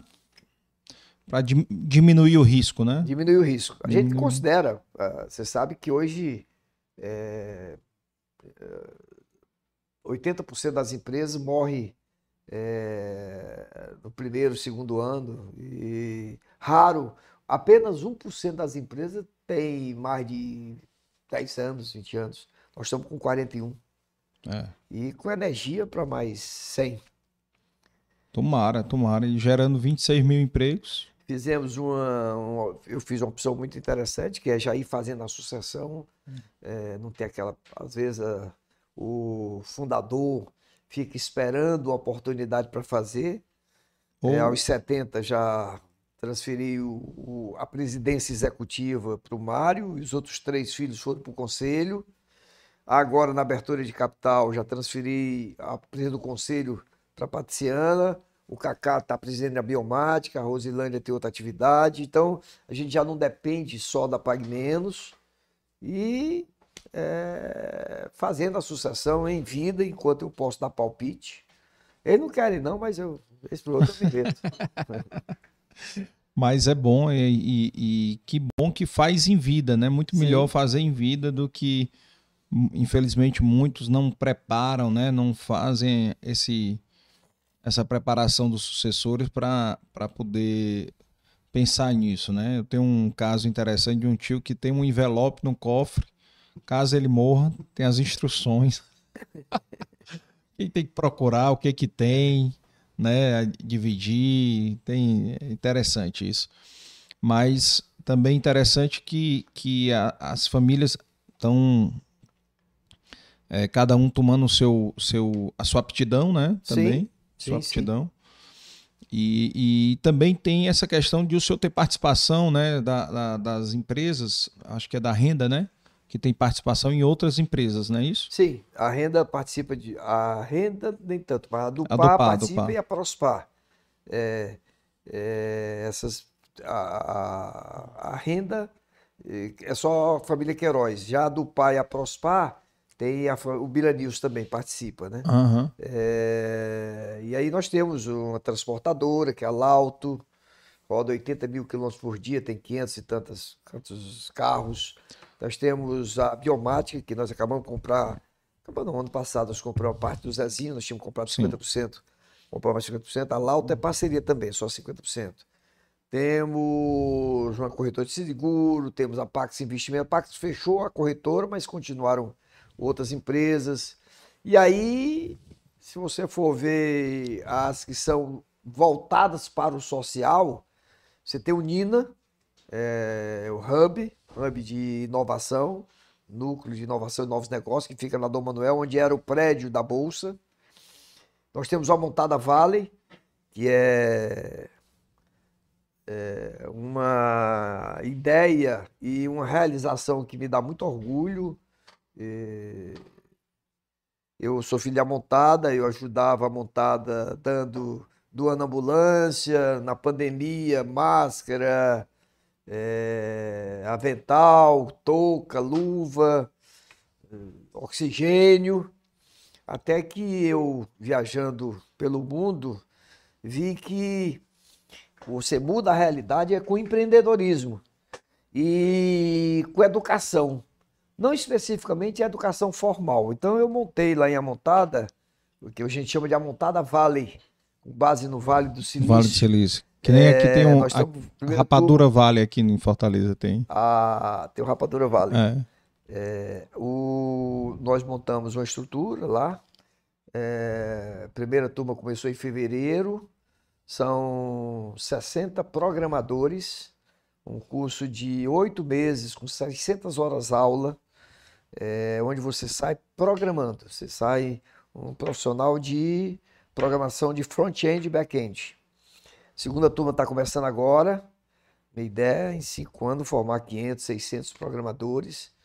Programador hoje, salário de 5, 6 mil reais. E tem uma surpresa para você aqui, porque assisti o da Patriciana e me preparei para quando você fizer uma pergunta eu saber responder. é.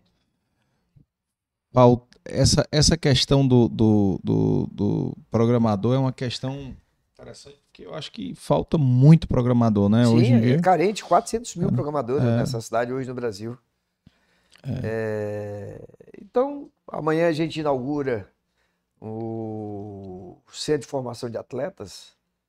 É, a gente fez um trabalho muito interessante no começo do século, através da Fundação Deus Maqueiroz. A gente, é, com a Pastoral Carcerária e o Ministério, da, Ministério Público, através da Vara de Execuções Penais, é, eles indicavam os apenados de bom comportamento e nós tínhamos um sítio ali no Eusébio, eles plantavam pimentão, cebola, coentro, eh, tomate e iam abastecendo os presídios. Com isso a gente pagava dois salários, dois terços de um salário mínimo e eles ficavam lá até que em 2010 o Ministério Público disse, eu, tem um secretário de Justiça, uma senhora disse, não, eu não estou com gerência sobre isso. Aí nós montamos uma fábrica escola, Espécies pela Vida, é, onde com a indústria eletrônica a gente monta, monta tomadas e sete horas da manhã o presídio manda deixar e cinco horas da tarde manda buscar.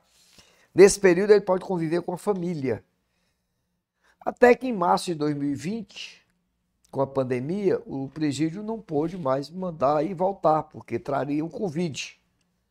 Ficou esse vácuo nós tínhamos no nosso centro de distribuição aqui do Tirol, Tirol, você vai na leste-oeste, do lado direito, depois da Marinha, é Pirambu, Nosso das Graças, lado esquerdo, Tirol e Carlito Pamplona, onde fica o nosso centro de distribuição. Sim. Ao lado, em 2011, a gente construiu uma quadra de futebol de salão, um campo de futebol, para atender aos familiares dos nossos funcionários da Pagamentos como todo. O São João comemorava lá uma festa, um aniversário, e montamos uma escolinha.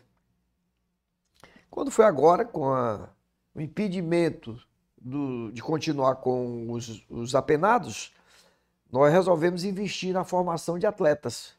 Na verdade, o que a gente quer mesmo é formar cidadãos, ela é uma região de alta vulnerabilidade social, região muito carente, tem algumas facções, e nós estamos com 250 crianças formando.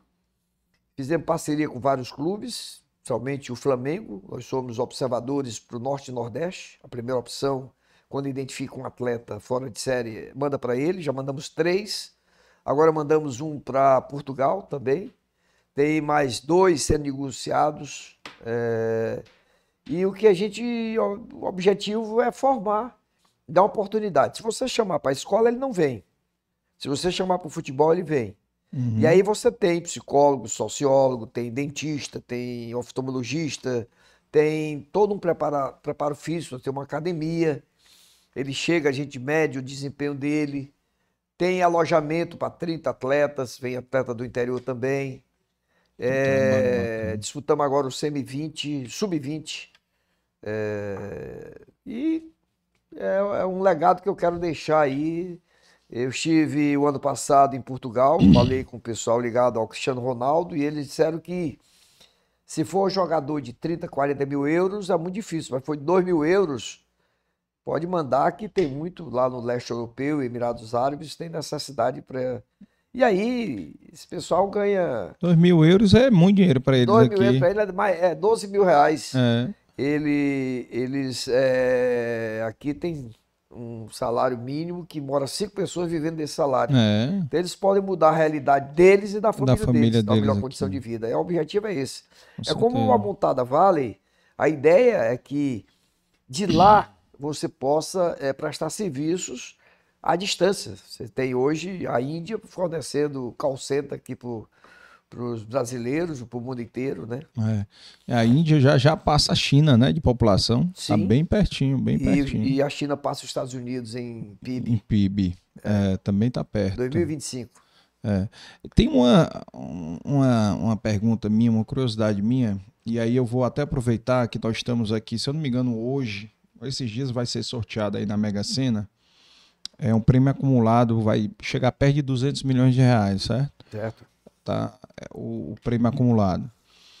É, o senhor hoje, se o senhor vendesse a Pagamentos, se senhor vendesse todas as empresas do senhor, o senhor teria várias, vários prêmios desses aí acumulados e poderia viver muito bem nos Estados Unidos com a sua família toda, certo? Com seus genros, filhos, 14 netos, bisnetos, poderia ter uma vida sossegada e tranquila.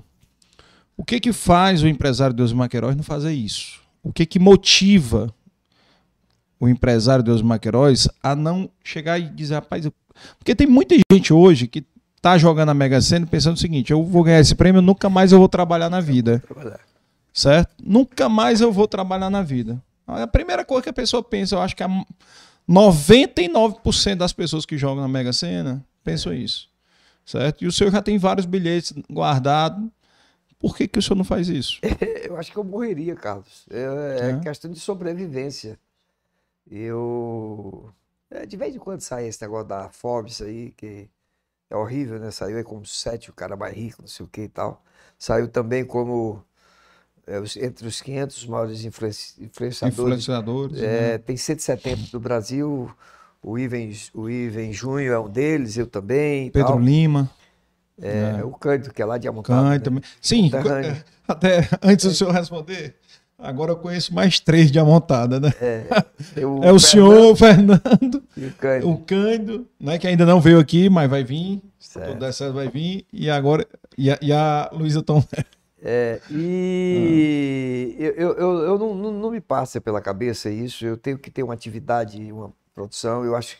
Eu, eu, eu não, não, não sei se nos próximos 25 anos eu pensarei nisso. Primeiro, eu tenho um acordo lá com Deus, eu não morro antes dos 90, então ainda tem 15 aí garantido. Depois desse, eu vou fazer outro acordo com ele para mais uns 15, Prorrogar mais uns 10, 20 né? mas eu sempre terei uma atividade é, em que eu ocupe a minha cabeça. Por exemplo, essa história da, do Amontada Valley, o Nina, é, lá da Dom Manuel, onde era o prédio, a, o Cefat, Centro de Formação de Atletas. É, eu estou começando agora um projeto muito interessante de apicultura. É, a apicultura é desenvolvida hoje, o é feito por é, microempreendedor rural. Uhum. Você tem ideia, não se produz bala de mel com própolis aqui no Ceará porque não tem quem compre e invista para fazer a máquina, para fazer a bala. Eu quero eh, fazer uma parceria com as cooperativas e montar uma estrutura sem, sem, sem ter fins lucrativos para eles produzirem e fazerem o que é o mais valorizado. É, o mel, você vende o mel na garrafa de mel, o valor é muito pequeno. Se você beneficia, coloca naquela embalagem de 280 ml, dá um tratamento, uma boa- ele valoriza muito.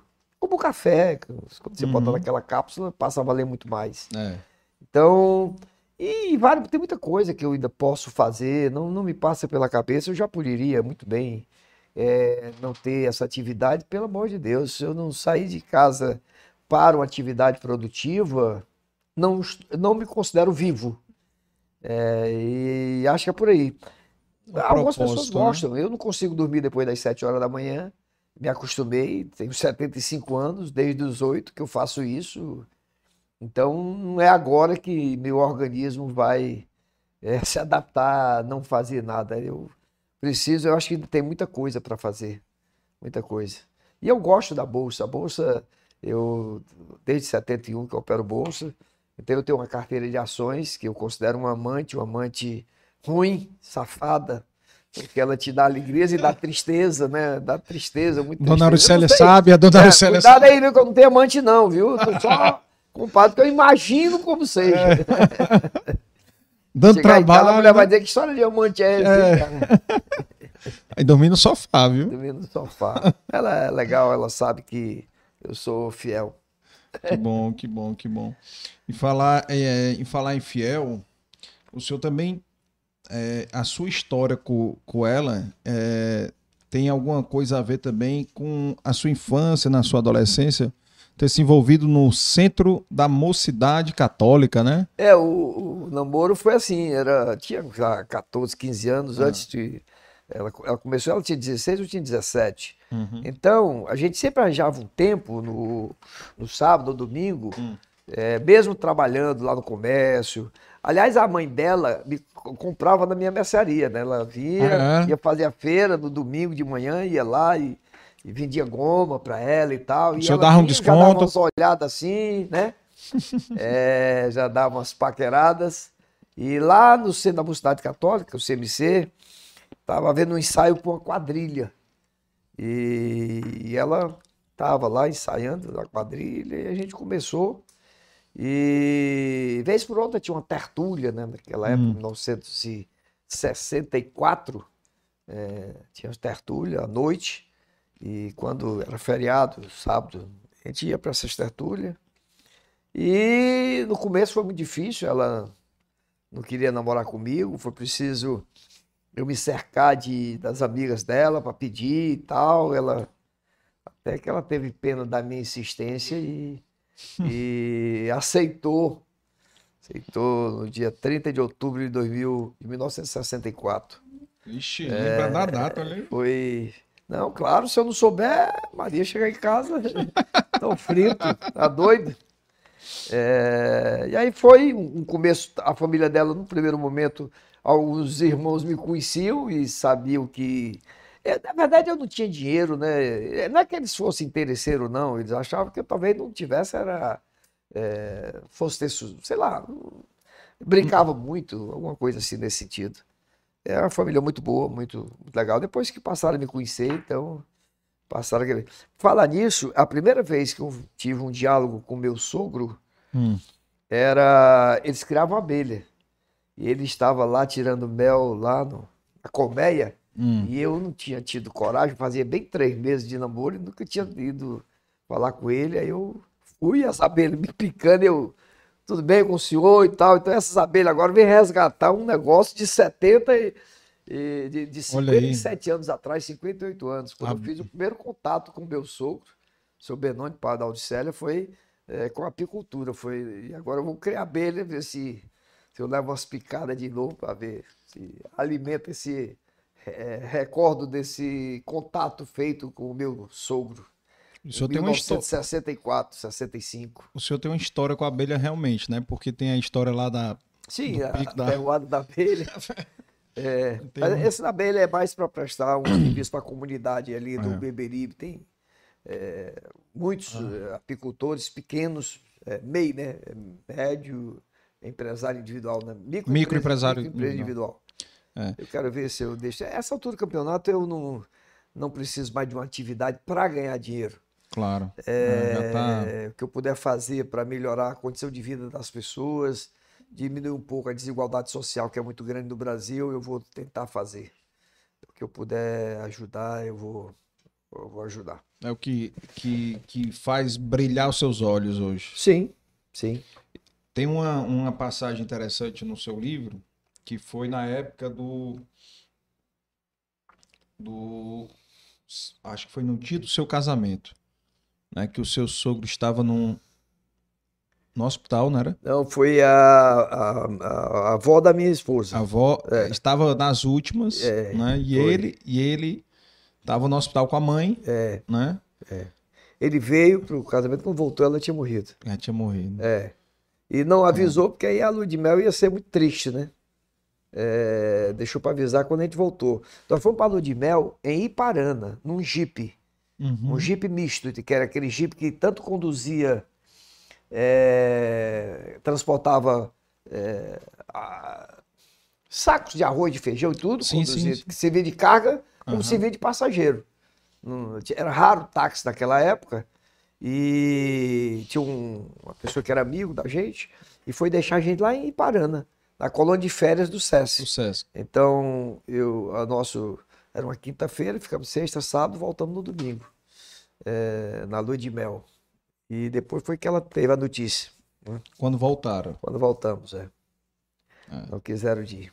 Num jipezinho, tal, não tinha Olha aí. carro, não tinha nada. Aí. Mas tinha vontade de crescer, vontade de vencer na vida. E, e tinha uma coisa muito importante para o sucesso, que é a carência. É, me preocupa muito as pessoas e os, os garotos de hoje, né? As pessoas que é, se acomodam com o pouco. E a abundância é um péssimo conselheiro. A abundância é muito ruim. É, você fica na zona de conforto e fica ali, se conforma com o que tem e não quer mais e tal.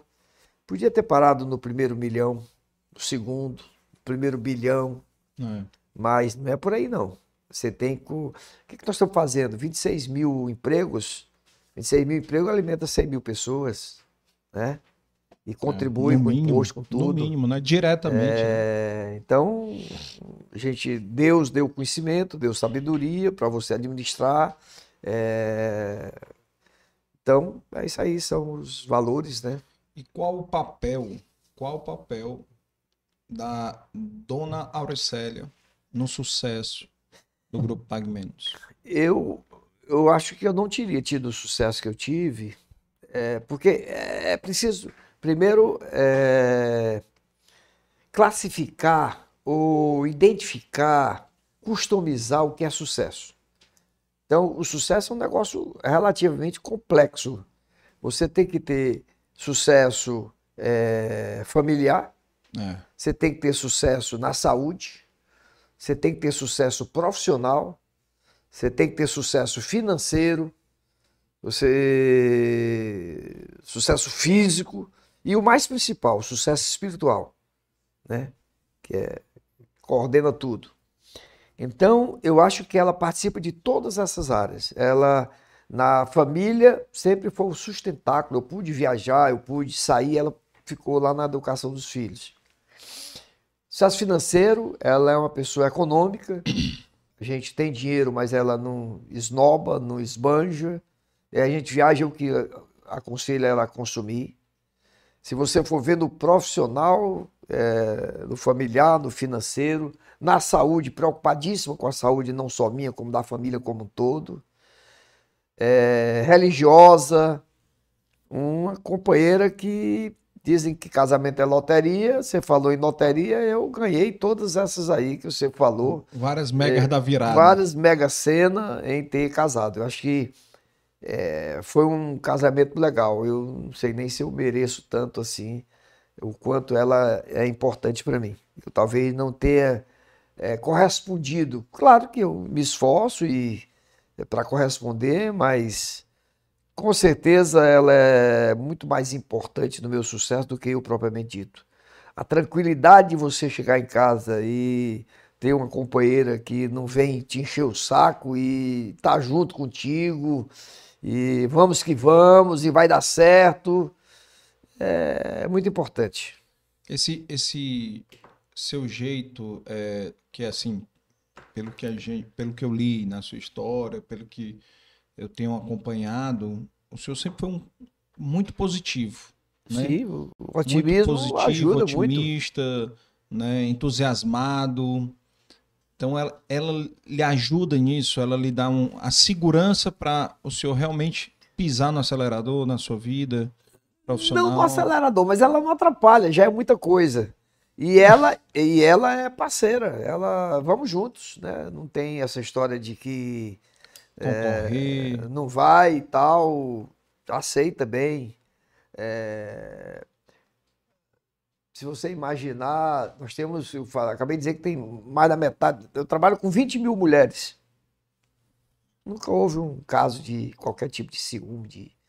isso não existe no nosso, nosso, no nosso universo.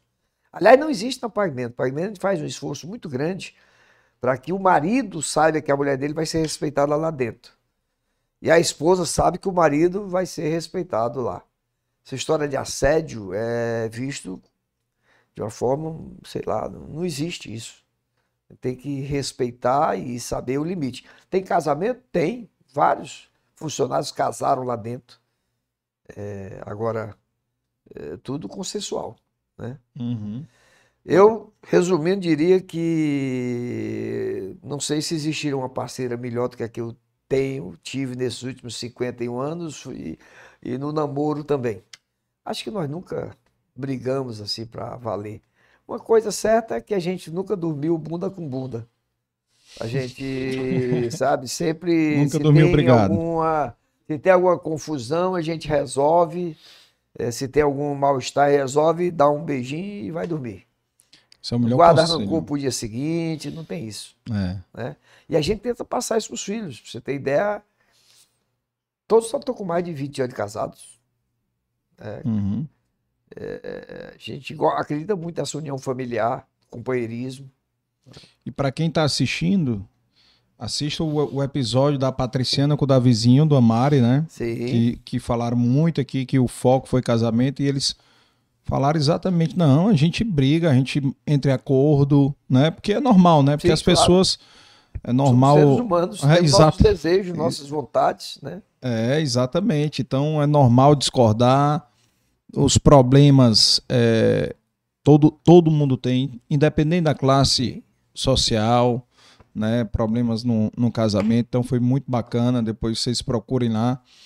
E, e é muito bacana ouvir isso do senhor, né? Porque é, tem uma companheira que lhe ajudou, que lhe motivou, que, como o senhor fala também, ajuda também, não atrapalhando, criando rixas, né? Alguma coisas, né? Empecilhos, isso aí também é importante. Agora, eu acho que teve um momento que o senhor deu uma dor de cabeça para ela. Deve ter tido. Deve ter tido vários. Vários, eu não Deve sei ter tido é. vários. Mais um que, que eu vi aí no seu livro que eu queria que o senhor falasse era aquele episódio daquele problema de saúde que o senhor teve. É, no começo do século, dois- Acho que foi 2000, né? 2000, 2000, 2001, É. eu no carnaval tomei todas que tinha direito e as que não tinha direito. Todos também. os campares, todos os E campares. aí comecei a ficar com a falta de ar e tal, e coisa, e, e não conseguia nem ficar. Ia trabalhar, voltava, não conseguia deitar direito, ficava sentado na cadeira. Depois de fazer todos os exames que podia fazer, resolvemos fazer um- uma punção para ver se tinha água na pleura e se essa. Como é que estava? Nessa punção, é, ele coloca uma, uma agulha, como se fosse uma Agulha. de crochê, e puxa um pedacinho. Ele vai ver se tem pus, se tem sangue, se tem água. E quando ele puxou, ele disse: Não, tá normal. Âmbar é a cor normal da- do líquido da pleura. É, e, e não notou, saiu. Eu fiquei ali, foi do São Mateus. Eu comecei a passar mal. Lá ou Sim. quando chegou em casa? Não, lá no São Mateus. No São Porque Mateus. disse que eu ficasse uma meia hora enquanto passava o efeito da anestesia. Uhum. E eu, aí comecei a sentir falta de ar. Resultado, para encurtar a história, ele pegou um vaso. Esse vaso começou a sangrar internamente. Eu fui no UTI lá pro Apivida. A do Cândido, parceiro, amigo. no- o São Mateus não tinha vaga na UTI, fui para lá. E piorando. E eles batendo radiografia e, e aumentando a mancha, mancha. aqui dentro. Até que é, veio um avião da Weston, lá de Recife. Tentaram a UTI móvel da Unimed e não estava aqui, né? Tava não em, estava aqui. tava em operação em outro local. Exatamente. E veio a de Recife, lá da Weston. E eu fui para UTI, UTI no ar para São Paulo. No percurso, eu ia respirando com um balão de oxigênio. Faltou oxigênio no Parou balão. de fu- funcionar o balão. É, começou, são três horas de voo, né, daqui para lá. Lá pelo, um, faltando uma hora mais ou menos, uma, uma bolinha que marca que o, o oxigênio está saindo, Hum. ficou baixa. Aí eu fiquei respirando pelo ar que saía é, do vento ali, né, do ar-condicionado. Tentando respirar. Cheguei lá, morto, afogado em sangue. Uma médica chamada Carmen Valente Barba, é, que socorreu, cortou, tirou 3 litros de sangue. Já, o pulmão já não estava no canto, estava forçando a barra aqui. E, mas resolveu. Resolveu. Eu fui lá, Deus disse, só volta e vai abrir loja lá para desgosto dos teus concorrentes. E, e eu voltei e agradeço Dois anos depois voltou para abrir loja lá. muito. Voltei, voltei para continuar a jornada de empreender no Brasil. Interessante que, que lá relata lá o, o episódio, né? O senhor não conseguiu o avião fácil e aí o, o avião foi com. Pediu o, o Julinho Ventura, não foi? Foi, Você- Julinho foi um grande parceiro, ele falou com, Hum. o. Como era o nome do cara que era. Foi deputado lá em. Ah. Ele era. Como era o nome, rapaz, do cara? Romeu Bom, muito Tuma, famoso lá no, lá no, São lá Paulo? no em São Paulo. Acho que foi o Romeu Tuma, não? Foi o Era senador, eu acho, que o né? avião descesse lá Em em Congonhas. Marte, porque em já devido ao avançado da hora. Ah, Eh, eh, Carla, vou, vou- vou- eu trouxe aqui uma lembrança para você. O Cacá Uhum. soube que eu vinha para cá. Ele disse, pai, nós não podemos perder uma oportunidade uhum. eh, de divulgar a moringa. Peço o Carlos lá que ajude, pelo menos para dizer do que, é que se trata, né? e aí eu trouxe aqui, a moringa é uma planta que vem da África e ela não precisa de muita água. Nós conhecemos a moringa no começo, em 1999, eu montei, montei a Fundação do Deus e Ah, é, um grande parceiro, Geraldo Lima Júnior, que foi meu colega de faculdade, é, descobriu que a moringa tinha uma propriedade. Você pegava quatro sementes da moringa, colocava num balde de 20 litros, ela depurava toda, tu- tudo que tinha, ela depurava e virava uma água potável. Você podia beber a água. Fizemos uma parceria com os Correios, plantamos 112 mil mudas de moringa para purificar. Você vê no sertão, tem aqueles poços, tem os cabeças de martelo, aqueles, é, e você tirava a água e colocava a semente da moringa e ficava água potável. Né? Depois descobrimos que ela tem uma propriedade, você faz o creme da vagem da moringa, ela tem uma propriedade rejuvenescedora. Então você tem aqui, começa com esse sabonete micelar, né, que diz aqui, é uma forma prática e suave de limpar profundamente a pele do rosto. É, é, vem é depois o creme para contorno dos olhos. botar aqui pra câmera. Creme para controle dos olhos. Cadê o creme para controle dos olhos? É... Creme para contorno dos olhos, que ele diz aqui que proporciona um efeito lifting da pele, que confere mais vitalidade e firmeza ao rosto, prevenindo o envelhecimento precoce. Já né? tá tudo na Pag Menos isso aqui É para tudo vender? vendido na Pag Olha aí. Menos. Depois vem o hidratante. Tem o hidratante diurno. Esse aqui é noturno e o diurno. É, Protege a pele com FPS, fator de proteção 20, poder anti, antioxidante da, da vitamina C. É, vendo. previne envelhecimento.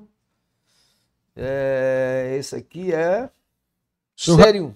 O senhor já tá usando, não? Sérum O facial. senhor tá usando. Eu não, mas a Auricélia usa. A Auricélia usa. É, usa bem. Ah. O sérum, é, um sérum hidratante facial moringa possui fórmula de textura leve, rápida e de rápida absorção. Ideal para uma pele naturalmente iluminada. Pronto, Cacá, fiz o. Fez o inscrito. Fiz o comercial, E- tá e- aqui, fica pra você. Vamos, vamos marcar Ele depois pro Kaká vir uma aqui. mensagem pra mim, olha que Ah. coisa linda aqui. Ah, Ame, tire fotos e resiste sua vida. Sempre diga que ama as pessoas, que elas são importantes para você. Procure sempre falar com novas pessoas, estranhos, enfim, amplie sua rede de contatos.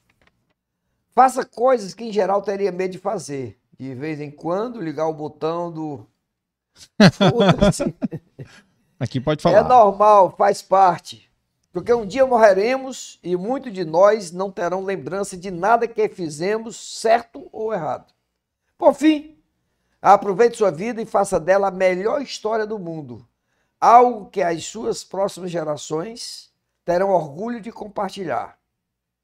Aproveitem a vida, a maravilha que é viver. Carlos Queiroz, olha aí. Olha aí, poeta tá- virou tá- poeta aqui virou poeta. Agora tem filho poeta É, também. é isso aí. Melhorando. Que bacana, bacana. Obrigado aí, viu, Cacá? Obrigado aí. A gente vai depois aqui bater uma foto, botar aqui no Instagram e marca o. Tem o Instagram deles aqui? Tem, tá aqui.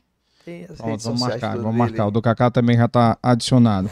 Eu queria lhe perguntar é, qual foi o momento mais difícil da sua vida profissional e qual foi o momento mais difícil da sua vida pessoal.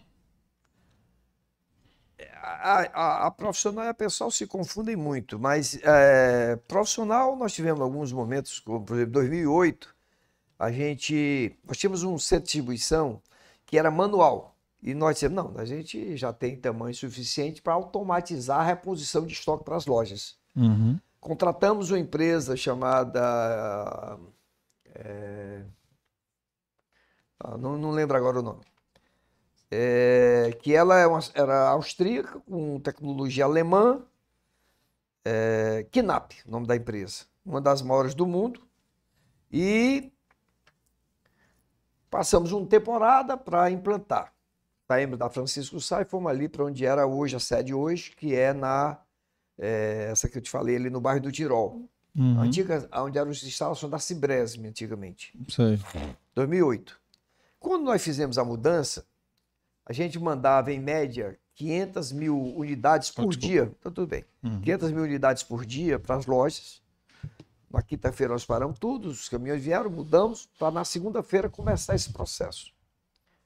Então, a- a- essa- é- ela, o sistema funciona, chama-se Pick to Light. Ela vem numa esteira, para aqui na frente do operador, acende a luz onde está o produto e diz quantas unidades ele tem que botar dentro daquela caixa.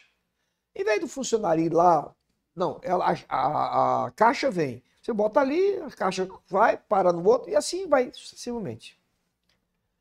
Final do primeiro dia tinha aqui 500 unidades, 500 mil unidades para as lojas. Em 2008 a gente já tinha entrado em São Paulo, já tinha mais de 600, 700 lojas. E quando terminou só tinha 50 mil.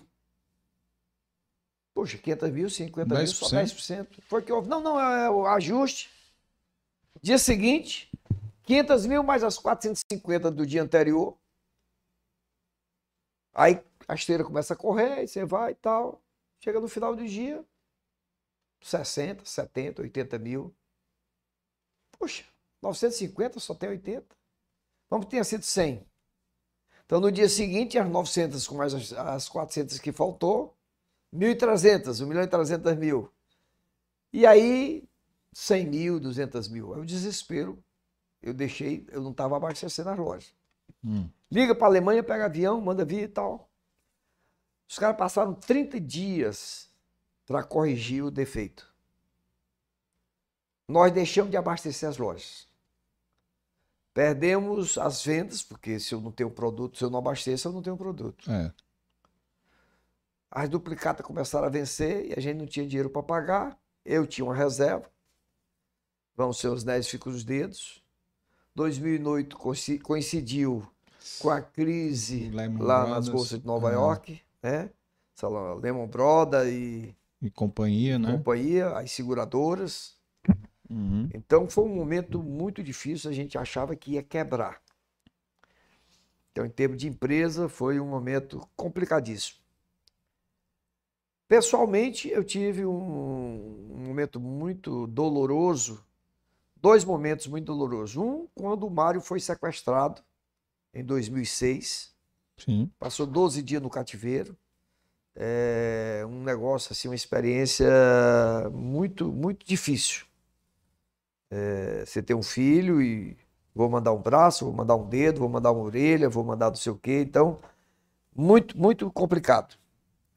E o segundo foi no dia 8 de setembro de 2018, um processo, é, um, um, equívoco num processo que eu terminei indo para a cadeia, indo para o presídio da irmã Imelda. Passei 100 dias até declarar, fiz, depois saí. É, inexplicável a coisa, acontece. É, mas também foi muito difícil. Esse período de 100 dias lá foi complicadíssimo, porque em 2018 eu tinha acabado de chegar da Copa do Mundo, tinha de fazer uma convenção em Buenos Aires com nossos funcionários líderes, tinha feito algumas viagens internacionais, em janeiro tinha ido para a África do Sul com a família, viajo todo mês, de repente você está num local, é, cinco horas fecha a cela, só abre no outro dia, e você sem entender o que está acontecendo. Então, tem aquela passagem bíblica, de tudo eu sei, já soube viver na abundância, soube viver na escassez, já passei fome, já tudo. Então, eu já vivi situações bem é, difíceis. Mas quem descansa né, na sombra do Senhor, quem acredita no Todo-Poderoso, supera, supera e vai em frente. Família me ajudou muito, claro. Era o meu porto seguro. No sábado ia o Cacá e o Mário almoçar comigo. No domingo ia a Patriciana Rosilândia, minha esposa. Foram 100 dias assim de muito, de muito sofrimento. Até porque eu nunca aceitei, nunca, nunca houve um dolo nenhum, nem financeiro, nem moral, nem nada. É apenas um engano. Como dono de corretora, não podia comprar e vender ações num determinado período e uma alegação não divulgada. A interpretação do juiz foi aquela. E então passou. E aprendizado, né? 100 dias lá deve ter pensado muita é, coisa, né? Vi os 150 salmos. é, foi, foi bem interessante. É, e Revolucionei lá, fui trabalhar na horta. Foi? É, fiz um encontro ecumênico, levei o pastor Luiz, lá da, que hoje está no mundo pet, levei o Frei para fazer. Eu vi os crentes fazendo uma zoada danada e os católicos não falavam nada. Esse negócio tá bem errado, vamos juntar aqui os dois. É, fiz alguns movimentos lá, ajudei na biblioteca, comprei 96 lâmpadas, que era tudo escuro, para poder iluminar o ambiente. Comprei as instalações para a biblioteca, procurei ajudar. Não ficar parado, né? É, o parado é pior ainda, né? Uhum. E na horta tava lá. É, eu ia porque eu pegava sol, respirava, convivendo com meus quatro colegas. Como era um essa já convivência? tinha morto, tinha assassinado uns quatro, o ah. outro estrangulou a mulher, mas tá, fazia parte do, do esquema. Era mesmo? É. Não tinha... E, e era tudo com, Esses com eram superior? mais idosos, porque lá no Irmã Imelda, é, ah. pessoas acima de 60 anos, só tem 200, só são 200 é, apenados lá. Certo. É, pessoa que bate em mulher, tem... É, é, é LGBT também. Tem três alas, né? Uhum. Idosos, LGBT e violência com Maria da Penha e, e pessoas com uma doença, uh, problema no coração, uma coisa que o, o médico uh, em, orienta que vá para lá. Para não ficar junto. Separado, Normalmente né? o presídio tem dois, dois mil detentos, né? Uhum. dois mil apenados. Esse só tem 200. Ele é diferenciado, o irmão Imelda. E Bom, foi como deu para suportar. E com certeza deve ter sido muito difícil, a, a, como o senhor sempre foi um. Para a família também, né? É, com certeza. Com certeza. A família perdeu ali o. o... Mas graças a, a Deus os meninos to... Olha aí. To... tomaram né, conta do negócio, é. assumiram é. e continuou, tá aí. O pagamento saiu fortalecido. É, os clientes nos conheciam, não abalou o nosso crédito, nada, continuamos a vida. Eu entrei no dia é, 8 de setembro e saí no dia 18 de dezembro. É... 18 de dezembro de é, 2018. 2018. De 2018. Distância da família deve ter sido muito difícil, né? Muito difícil. Muito difícil. Muito difícil. Para quem era uma é. pessoa tão apegada à família muito como o senhor. complicado. Sem telefone, sem uma série de coisas. Né? É. É, é mas com isso mesmo. É... Tudo é na vida aprendizado, né? É. é. Nós descobrimos que, que tem uma lei que se o apenado puder, é, tiver recursos, pode a família pode mandar o alimento. Então tinham sempre o almoço, alguém ia deixar o almoço e o jantar e já levava fruta para a manhã seguinte. Então, em termos de alimentação, não tive problema, porque é, ia um motorista deixar. Levava. Montei a estrutura com os advogados, duas audiências por dia, umas 10 da manhã, umas 3 da tarde, para dar as informações que estavam acontecendo. Levava os documentos para eu assinar também. Continuei sendo avalista dos imóveis da Pagamentos e tal. Mas a falta de liberdade é um negócio muito complicado. Você, sabe, não, não poder sair. Não, não sei. É, é um negócio que só, só vivendo sabe o quanto é a profundidade que tem. Principalmente quando a pessoa não reconhece a culpa. É. Né? Quando a pessoa acha que é uma injustiça, aí o sofrimento é maior. Quando você comete um crime, diz, não, estou pagando por, por, um erro que eu cometi. No uhum. meu caso era bem diferente. É. Mas não, com certeza. Passou. Passou, passou. Estamos vivendo. É, uma, uma coisa que a gente é, eu, eu, acho que o senhor tem muito, pelo que eu li no seu livro, o senhor é uma pessoa muito grata, né? Exerce Sim. bastante gratidão a gratidão. virtude do ser humano. Eu concordo plenamente, concordo plenamente de a gente a, agradecer mais e reclamar menos, né? Que eu acho que é, é uma coisa que a gente deveria fazer. E nessa, como eu falei aqui para o senhor antes de começar o episódio, né? A gente, eu acabei de vir né, de uma romaria, minha primeira romaria. Né? Aí tem uma história de uma promessa, né? Que a dona Auricélia fez, né? Não, é, é nesse caso, nesse caso do... que eu fui da UTI no ar, é na UTI, a Auricélia é. fez uma promessa para eu ir a pé para Canidé. Foi? Gente, fui. Eu fui, é, você sai na quinta-feira, é. quinta noite toda, sexta noite toda, chega lá no sábado de manhã. É. Primeira noite. Chega no domingo sai... de manhã. É domingo de manhã. É. domingo. Eu sei que é, a gente sai ali do Posto Carioca, é, a interseção da, da perimetral, é, com a estrada que vai para Maranguape. Sim. E o primeiro, aí vai, anda a noite toda, no outro dia de manhã você para, por causa do sol. Eu, quando cheguei lá na parada, que estava programada, eu fui, botar um carrinho de mão para me levar lá para dentro. Tinha, não tinha mais, Os pés mais não... nada, né? É, aí quando foi 4 horas da tarde, que retomou a caminhada, eu saí por ali, caxingando, mas consegui, consegui ir, até que eu fiz. Terminei. No ano seguinte eu fui num ritmo diferente, eu me preparei para ir. E eu cheguei primeiro que todo mundo. Foi, outro dia foi no ano seguinte, eu levei uma Kombi com ar-condicionado e uma, uma equipe de pessoas com alimentos, fruta, tudo. Então, é, quando era no Parada, ligava o ar-condicionado da Kombi, botar um colchão, eu e a Auricélia dormíamos nele. No hum. outro, a gente acordou, não, era num alpendre, numa casa, um cachorro lambendo a cara da gente. Negócio difícil, né? É.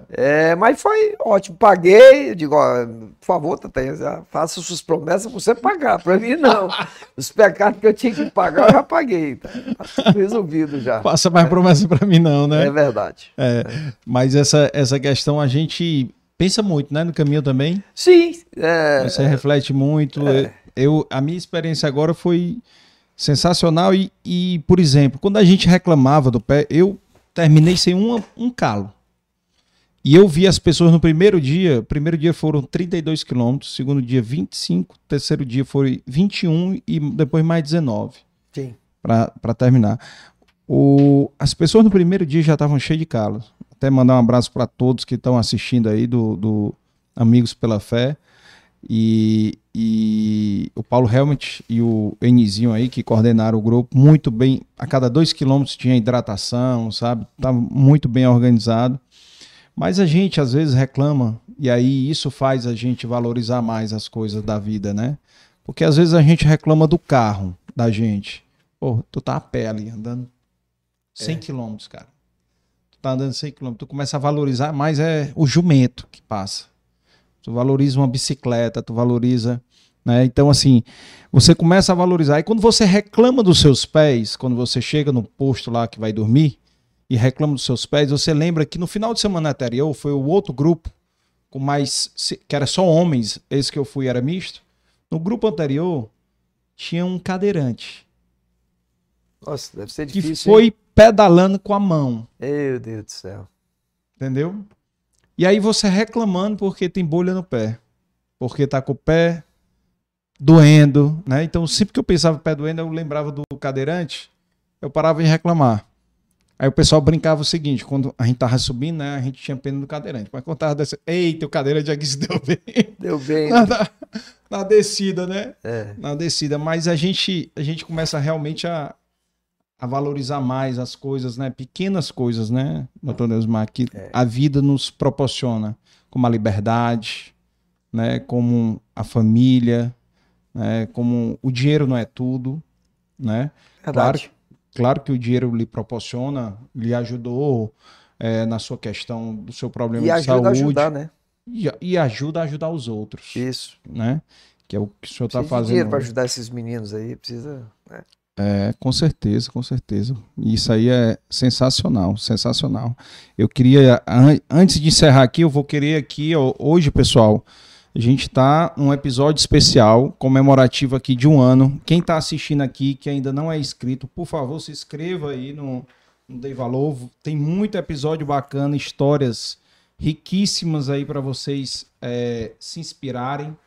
Tá? Então, procurem aí depois essas histórias. Tem a história de casamento, recebemos já vários empresários aqui do Ceará, recebemos personalidades. Tem aqui algumas lembrancinhas aqui que aqui eu vou ajudar ao senhor a não dormir no sofá. legal, legal, legal, legal. Isso aqui Ótimo. é o nosso parceiro aí, Abriel. É, é. Eu já soube que o senhor, ninguém é perfeito, o senhor tem um mau gosto de time, né? Então aqui, eu tô, tô doando aqui, essas garrafas aqui é do... Do, Do Vozão. do Vozão, que é do Sim. Cachaça Caio, Prêmio. Carvalho. Cachaça Aviador, produzida em Viçosa. Mas o aviador é devido ao Xande? Não, essa cachaça aviador eu- devido é que o dono é, pi- é piloto da Gol.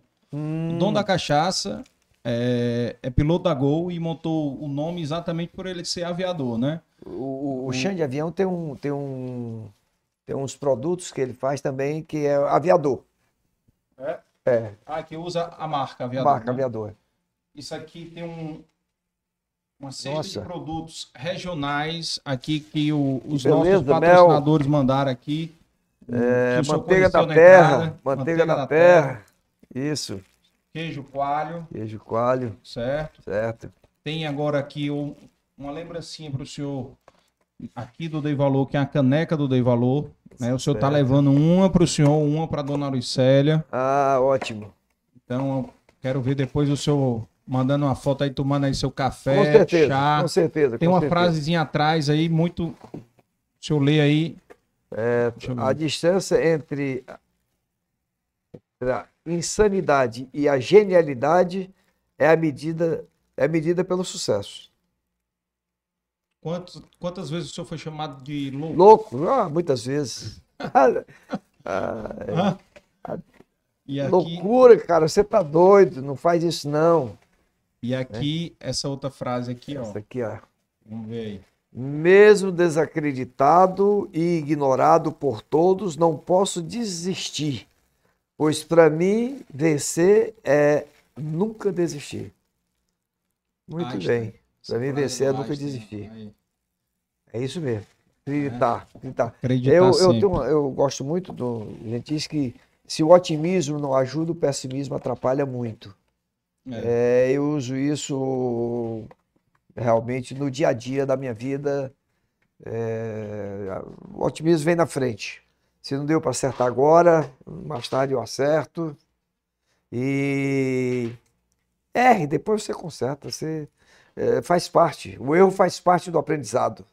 Faz parte Hum, também do é. sucesso, né? É, faz parte sim. Então, que bacana. Muito obrigado, Carlos. Aqui foi um, um prazer gigantesco aqui ter o senhor aqui compartilhando essa história, falar desses momentos também difíceis, né? Porque as pessoas acham que a vida do e o, o objetivo aqui do, do, do Dei Valor sempre foi esse, né? De mostrar que por trás do sucesso do empresário Sim. tem Tem um preço. tem um preço. Tem aí, aqui vocês estão olhando, um, um, um empresário que, na verdade, começou vendendo frutas, Sim. legumes, né? Aos oito anos de idade. Então, ele não caiu de paraquedas, as coisas não foram herdadas, né? Sim. Não caíram é, gratuitamente no seu colo. Então, suou para isso e que o senhor sirva de inspiração, né? Para não só para os seus 26 mil colaboradores, né? Que tem 26 mil só na Pagamentos, fora nas outras empresas que o Sim, senhor participa, sim, né? sim.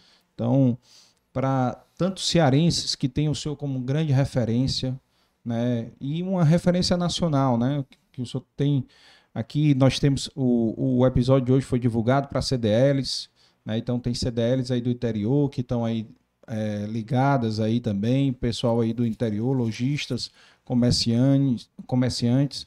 E o senhor também tem uma frase do de sonhar também, né? De sonhar pequeno, sonhar grande. É o mesmo preço. É o mesmo preço, né? Tanto Você- faz. O, é. o gasto. Por isso pode sonhar grande. É, então é melhor sonhar grande. É, né? o, o- no livro Sonho Grande, do Jorge Paulo Lema, Uhum. tem uma parte lá que ele diz: quando a sua mulher reclamar que você está viajando e trabalhando muito, você diz que está comprando o conforto do futuro. Uhum. Comprando o conforto do futuro. É, é através do trabalho que você consegue os recursos para ter um, um futuro confortável, uma velhice sem problemas é, financeiros, pelo menos, né? Que Sim. possa atender às necessidades. E na velhice é que a gente mais precisa, principalmente na área de saúde, né? É, com Ter certeza. conforto. Com certeza. Que aí a- essa segurança faz toda a diferença, né? Uhum. Mas que bom, que bom. Então, muito obrigado. Muito obrigado demais aqui pela Você não vai fazer a pergunta? Quer que eu faça Olha aí, viu? pergunta? Olha aí. Olha aí. Eu me preparei, cara. Eu fiz uma coisa que eu nunca tinha feito. Não Foi? tem essa história que você pergunta, o que foi que você fez que você nunca tinha feito? Ah, Ah, tem. Não tem, né, meu? Eu vi na. Tem, tem, tem. Qual Como é que é a foi- pergunta? Não, a Patrícia tá me devendo até hoje, viu? Certo? Não, mas eu, Me eu, lembra- eu fiz hoje. Qual foi a última vez que o senhor fez algo pela primeira vez? Muito bem. Eu fiz hoje uma coisa pela primeira vez que eu sabia que vinha pra cá e tinha que responder. Eu fiz hoje, pela Hum. primeira vez, com, com. O Cândido já teve aqui? Você falou no Cândido, mas não teve não, aqui. né? ainda não. Ainda não. Cândido Junho, Uhum. eu liguei para pedir um emprego para ele, Foi mesmo. para o pessoal da Montada Valley. Eles estão se formando e eu preciso que ajudar a colocar.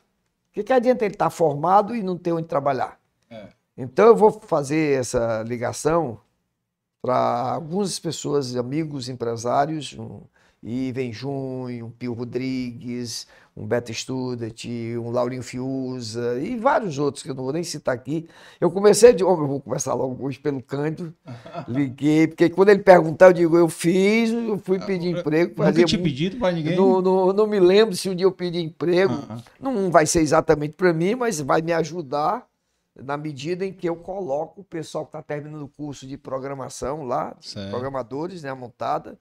E a, a- partir de, daqueles primeiros que forem se empregando, vai motivando para os outros não desistirem do curso, porque isso é um investimento espetacular, um negócio que pode dar bons frutos, maravilhosos frutos. Então eu estava achando, ele- será que ele não vai perguntar? Ah, eu fiquei encabulado de lhe perguntar, fiquei encabulado. Mas que bom, que legal. Que legal. Muito E- bem. E, isso é um exercício bacana, né? Um exercício muito bacana. Isso aí, a, a Ah, apresentação sim, do- dos- dos tava aqui fora, né? Os meninos estavam ali. conversou bom. senhor, Perfeito. né? Então, assim, sensacional. Vamos já, já assinar Bom, aqui a, a parede aqui, Espero mas... que o pessoal, você que conseguiu, quem ficou até agora, pelo amor de Deus, que coisa, hein? É, espero que tenha gostado, tire algum proveito aqui da nosso, do nosso papo, da nossa conversa, É. conversa despretensiosa, sem nenhum interesse que não seja o de mostrar o que aconteceu na vida, né? E uma forma de dizer para você que o otimismo ajuda muito e saia da zona de conforto. Se não tem nenhuma confusão contigo aí, fique preocupado. No dia que não tem um desafio, eu fico, meu Deus, o que, que aconteceu?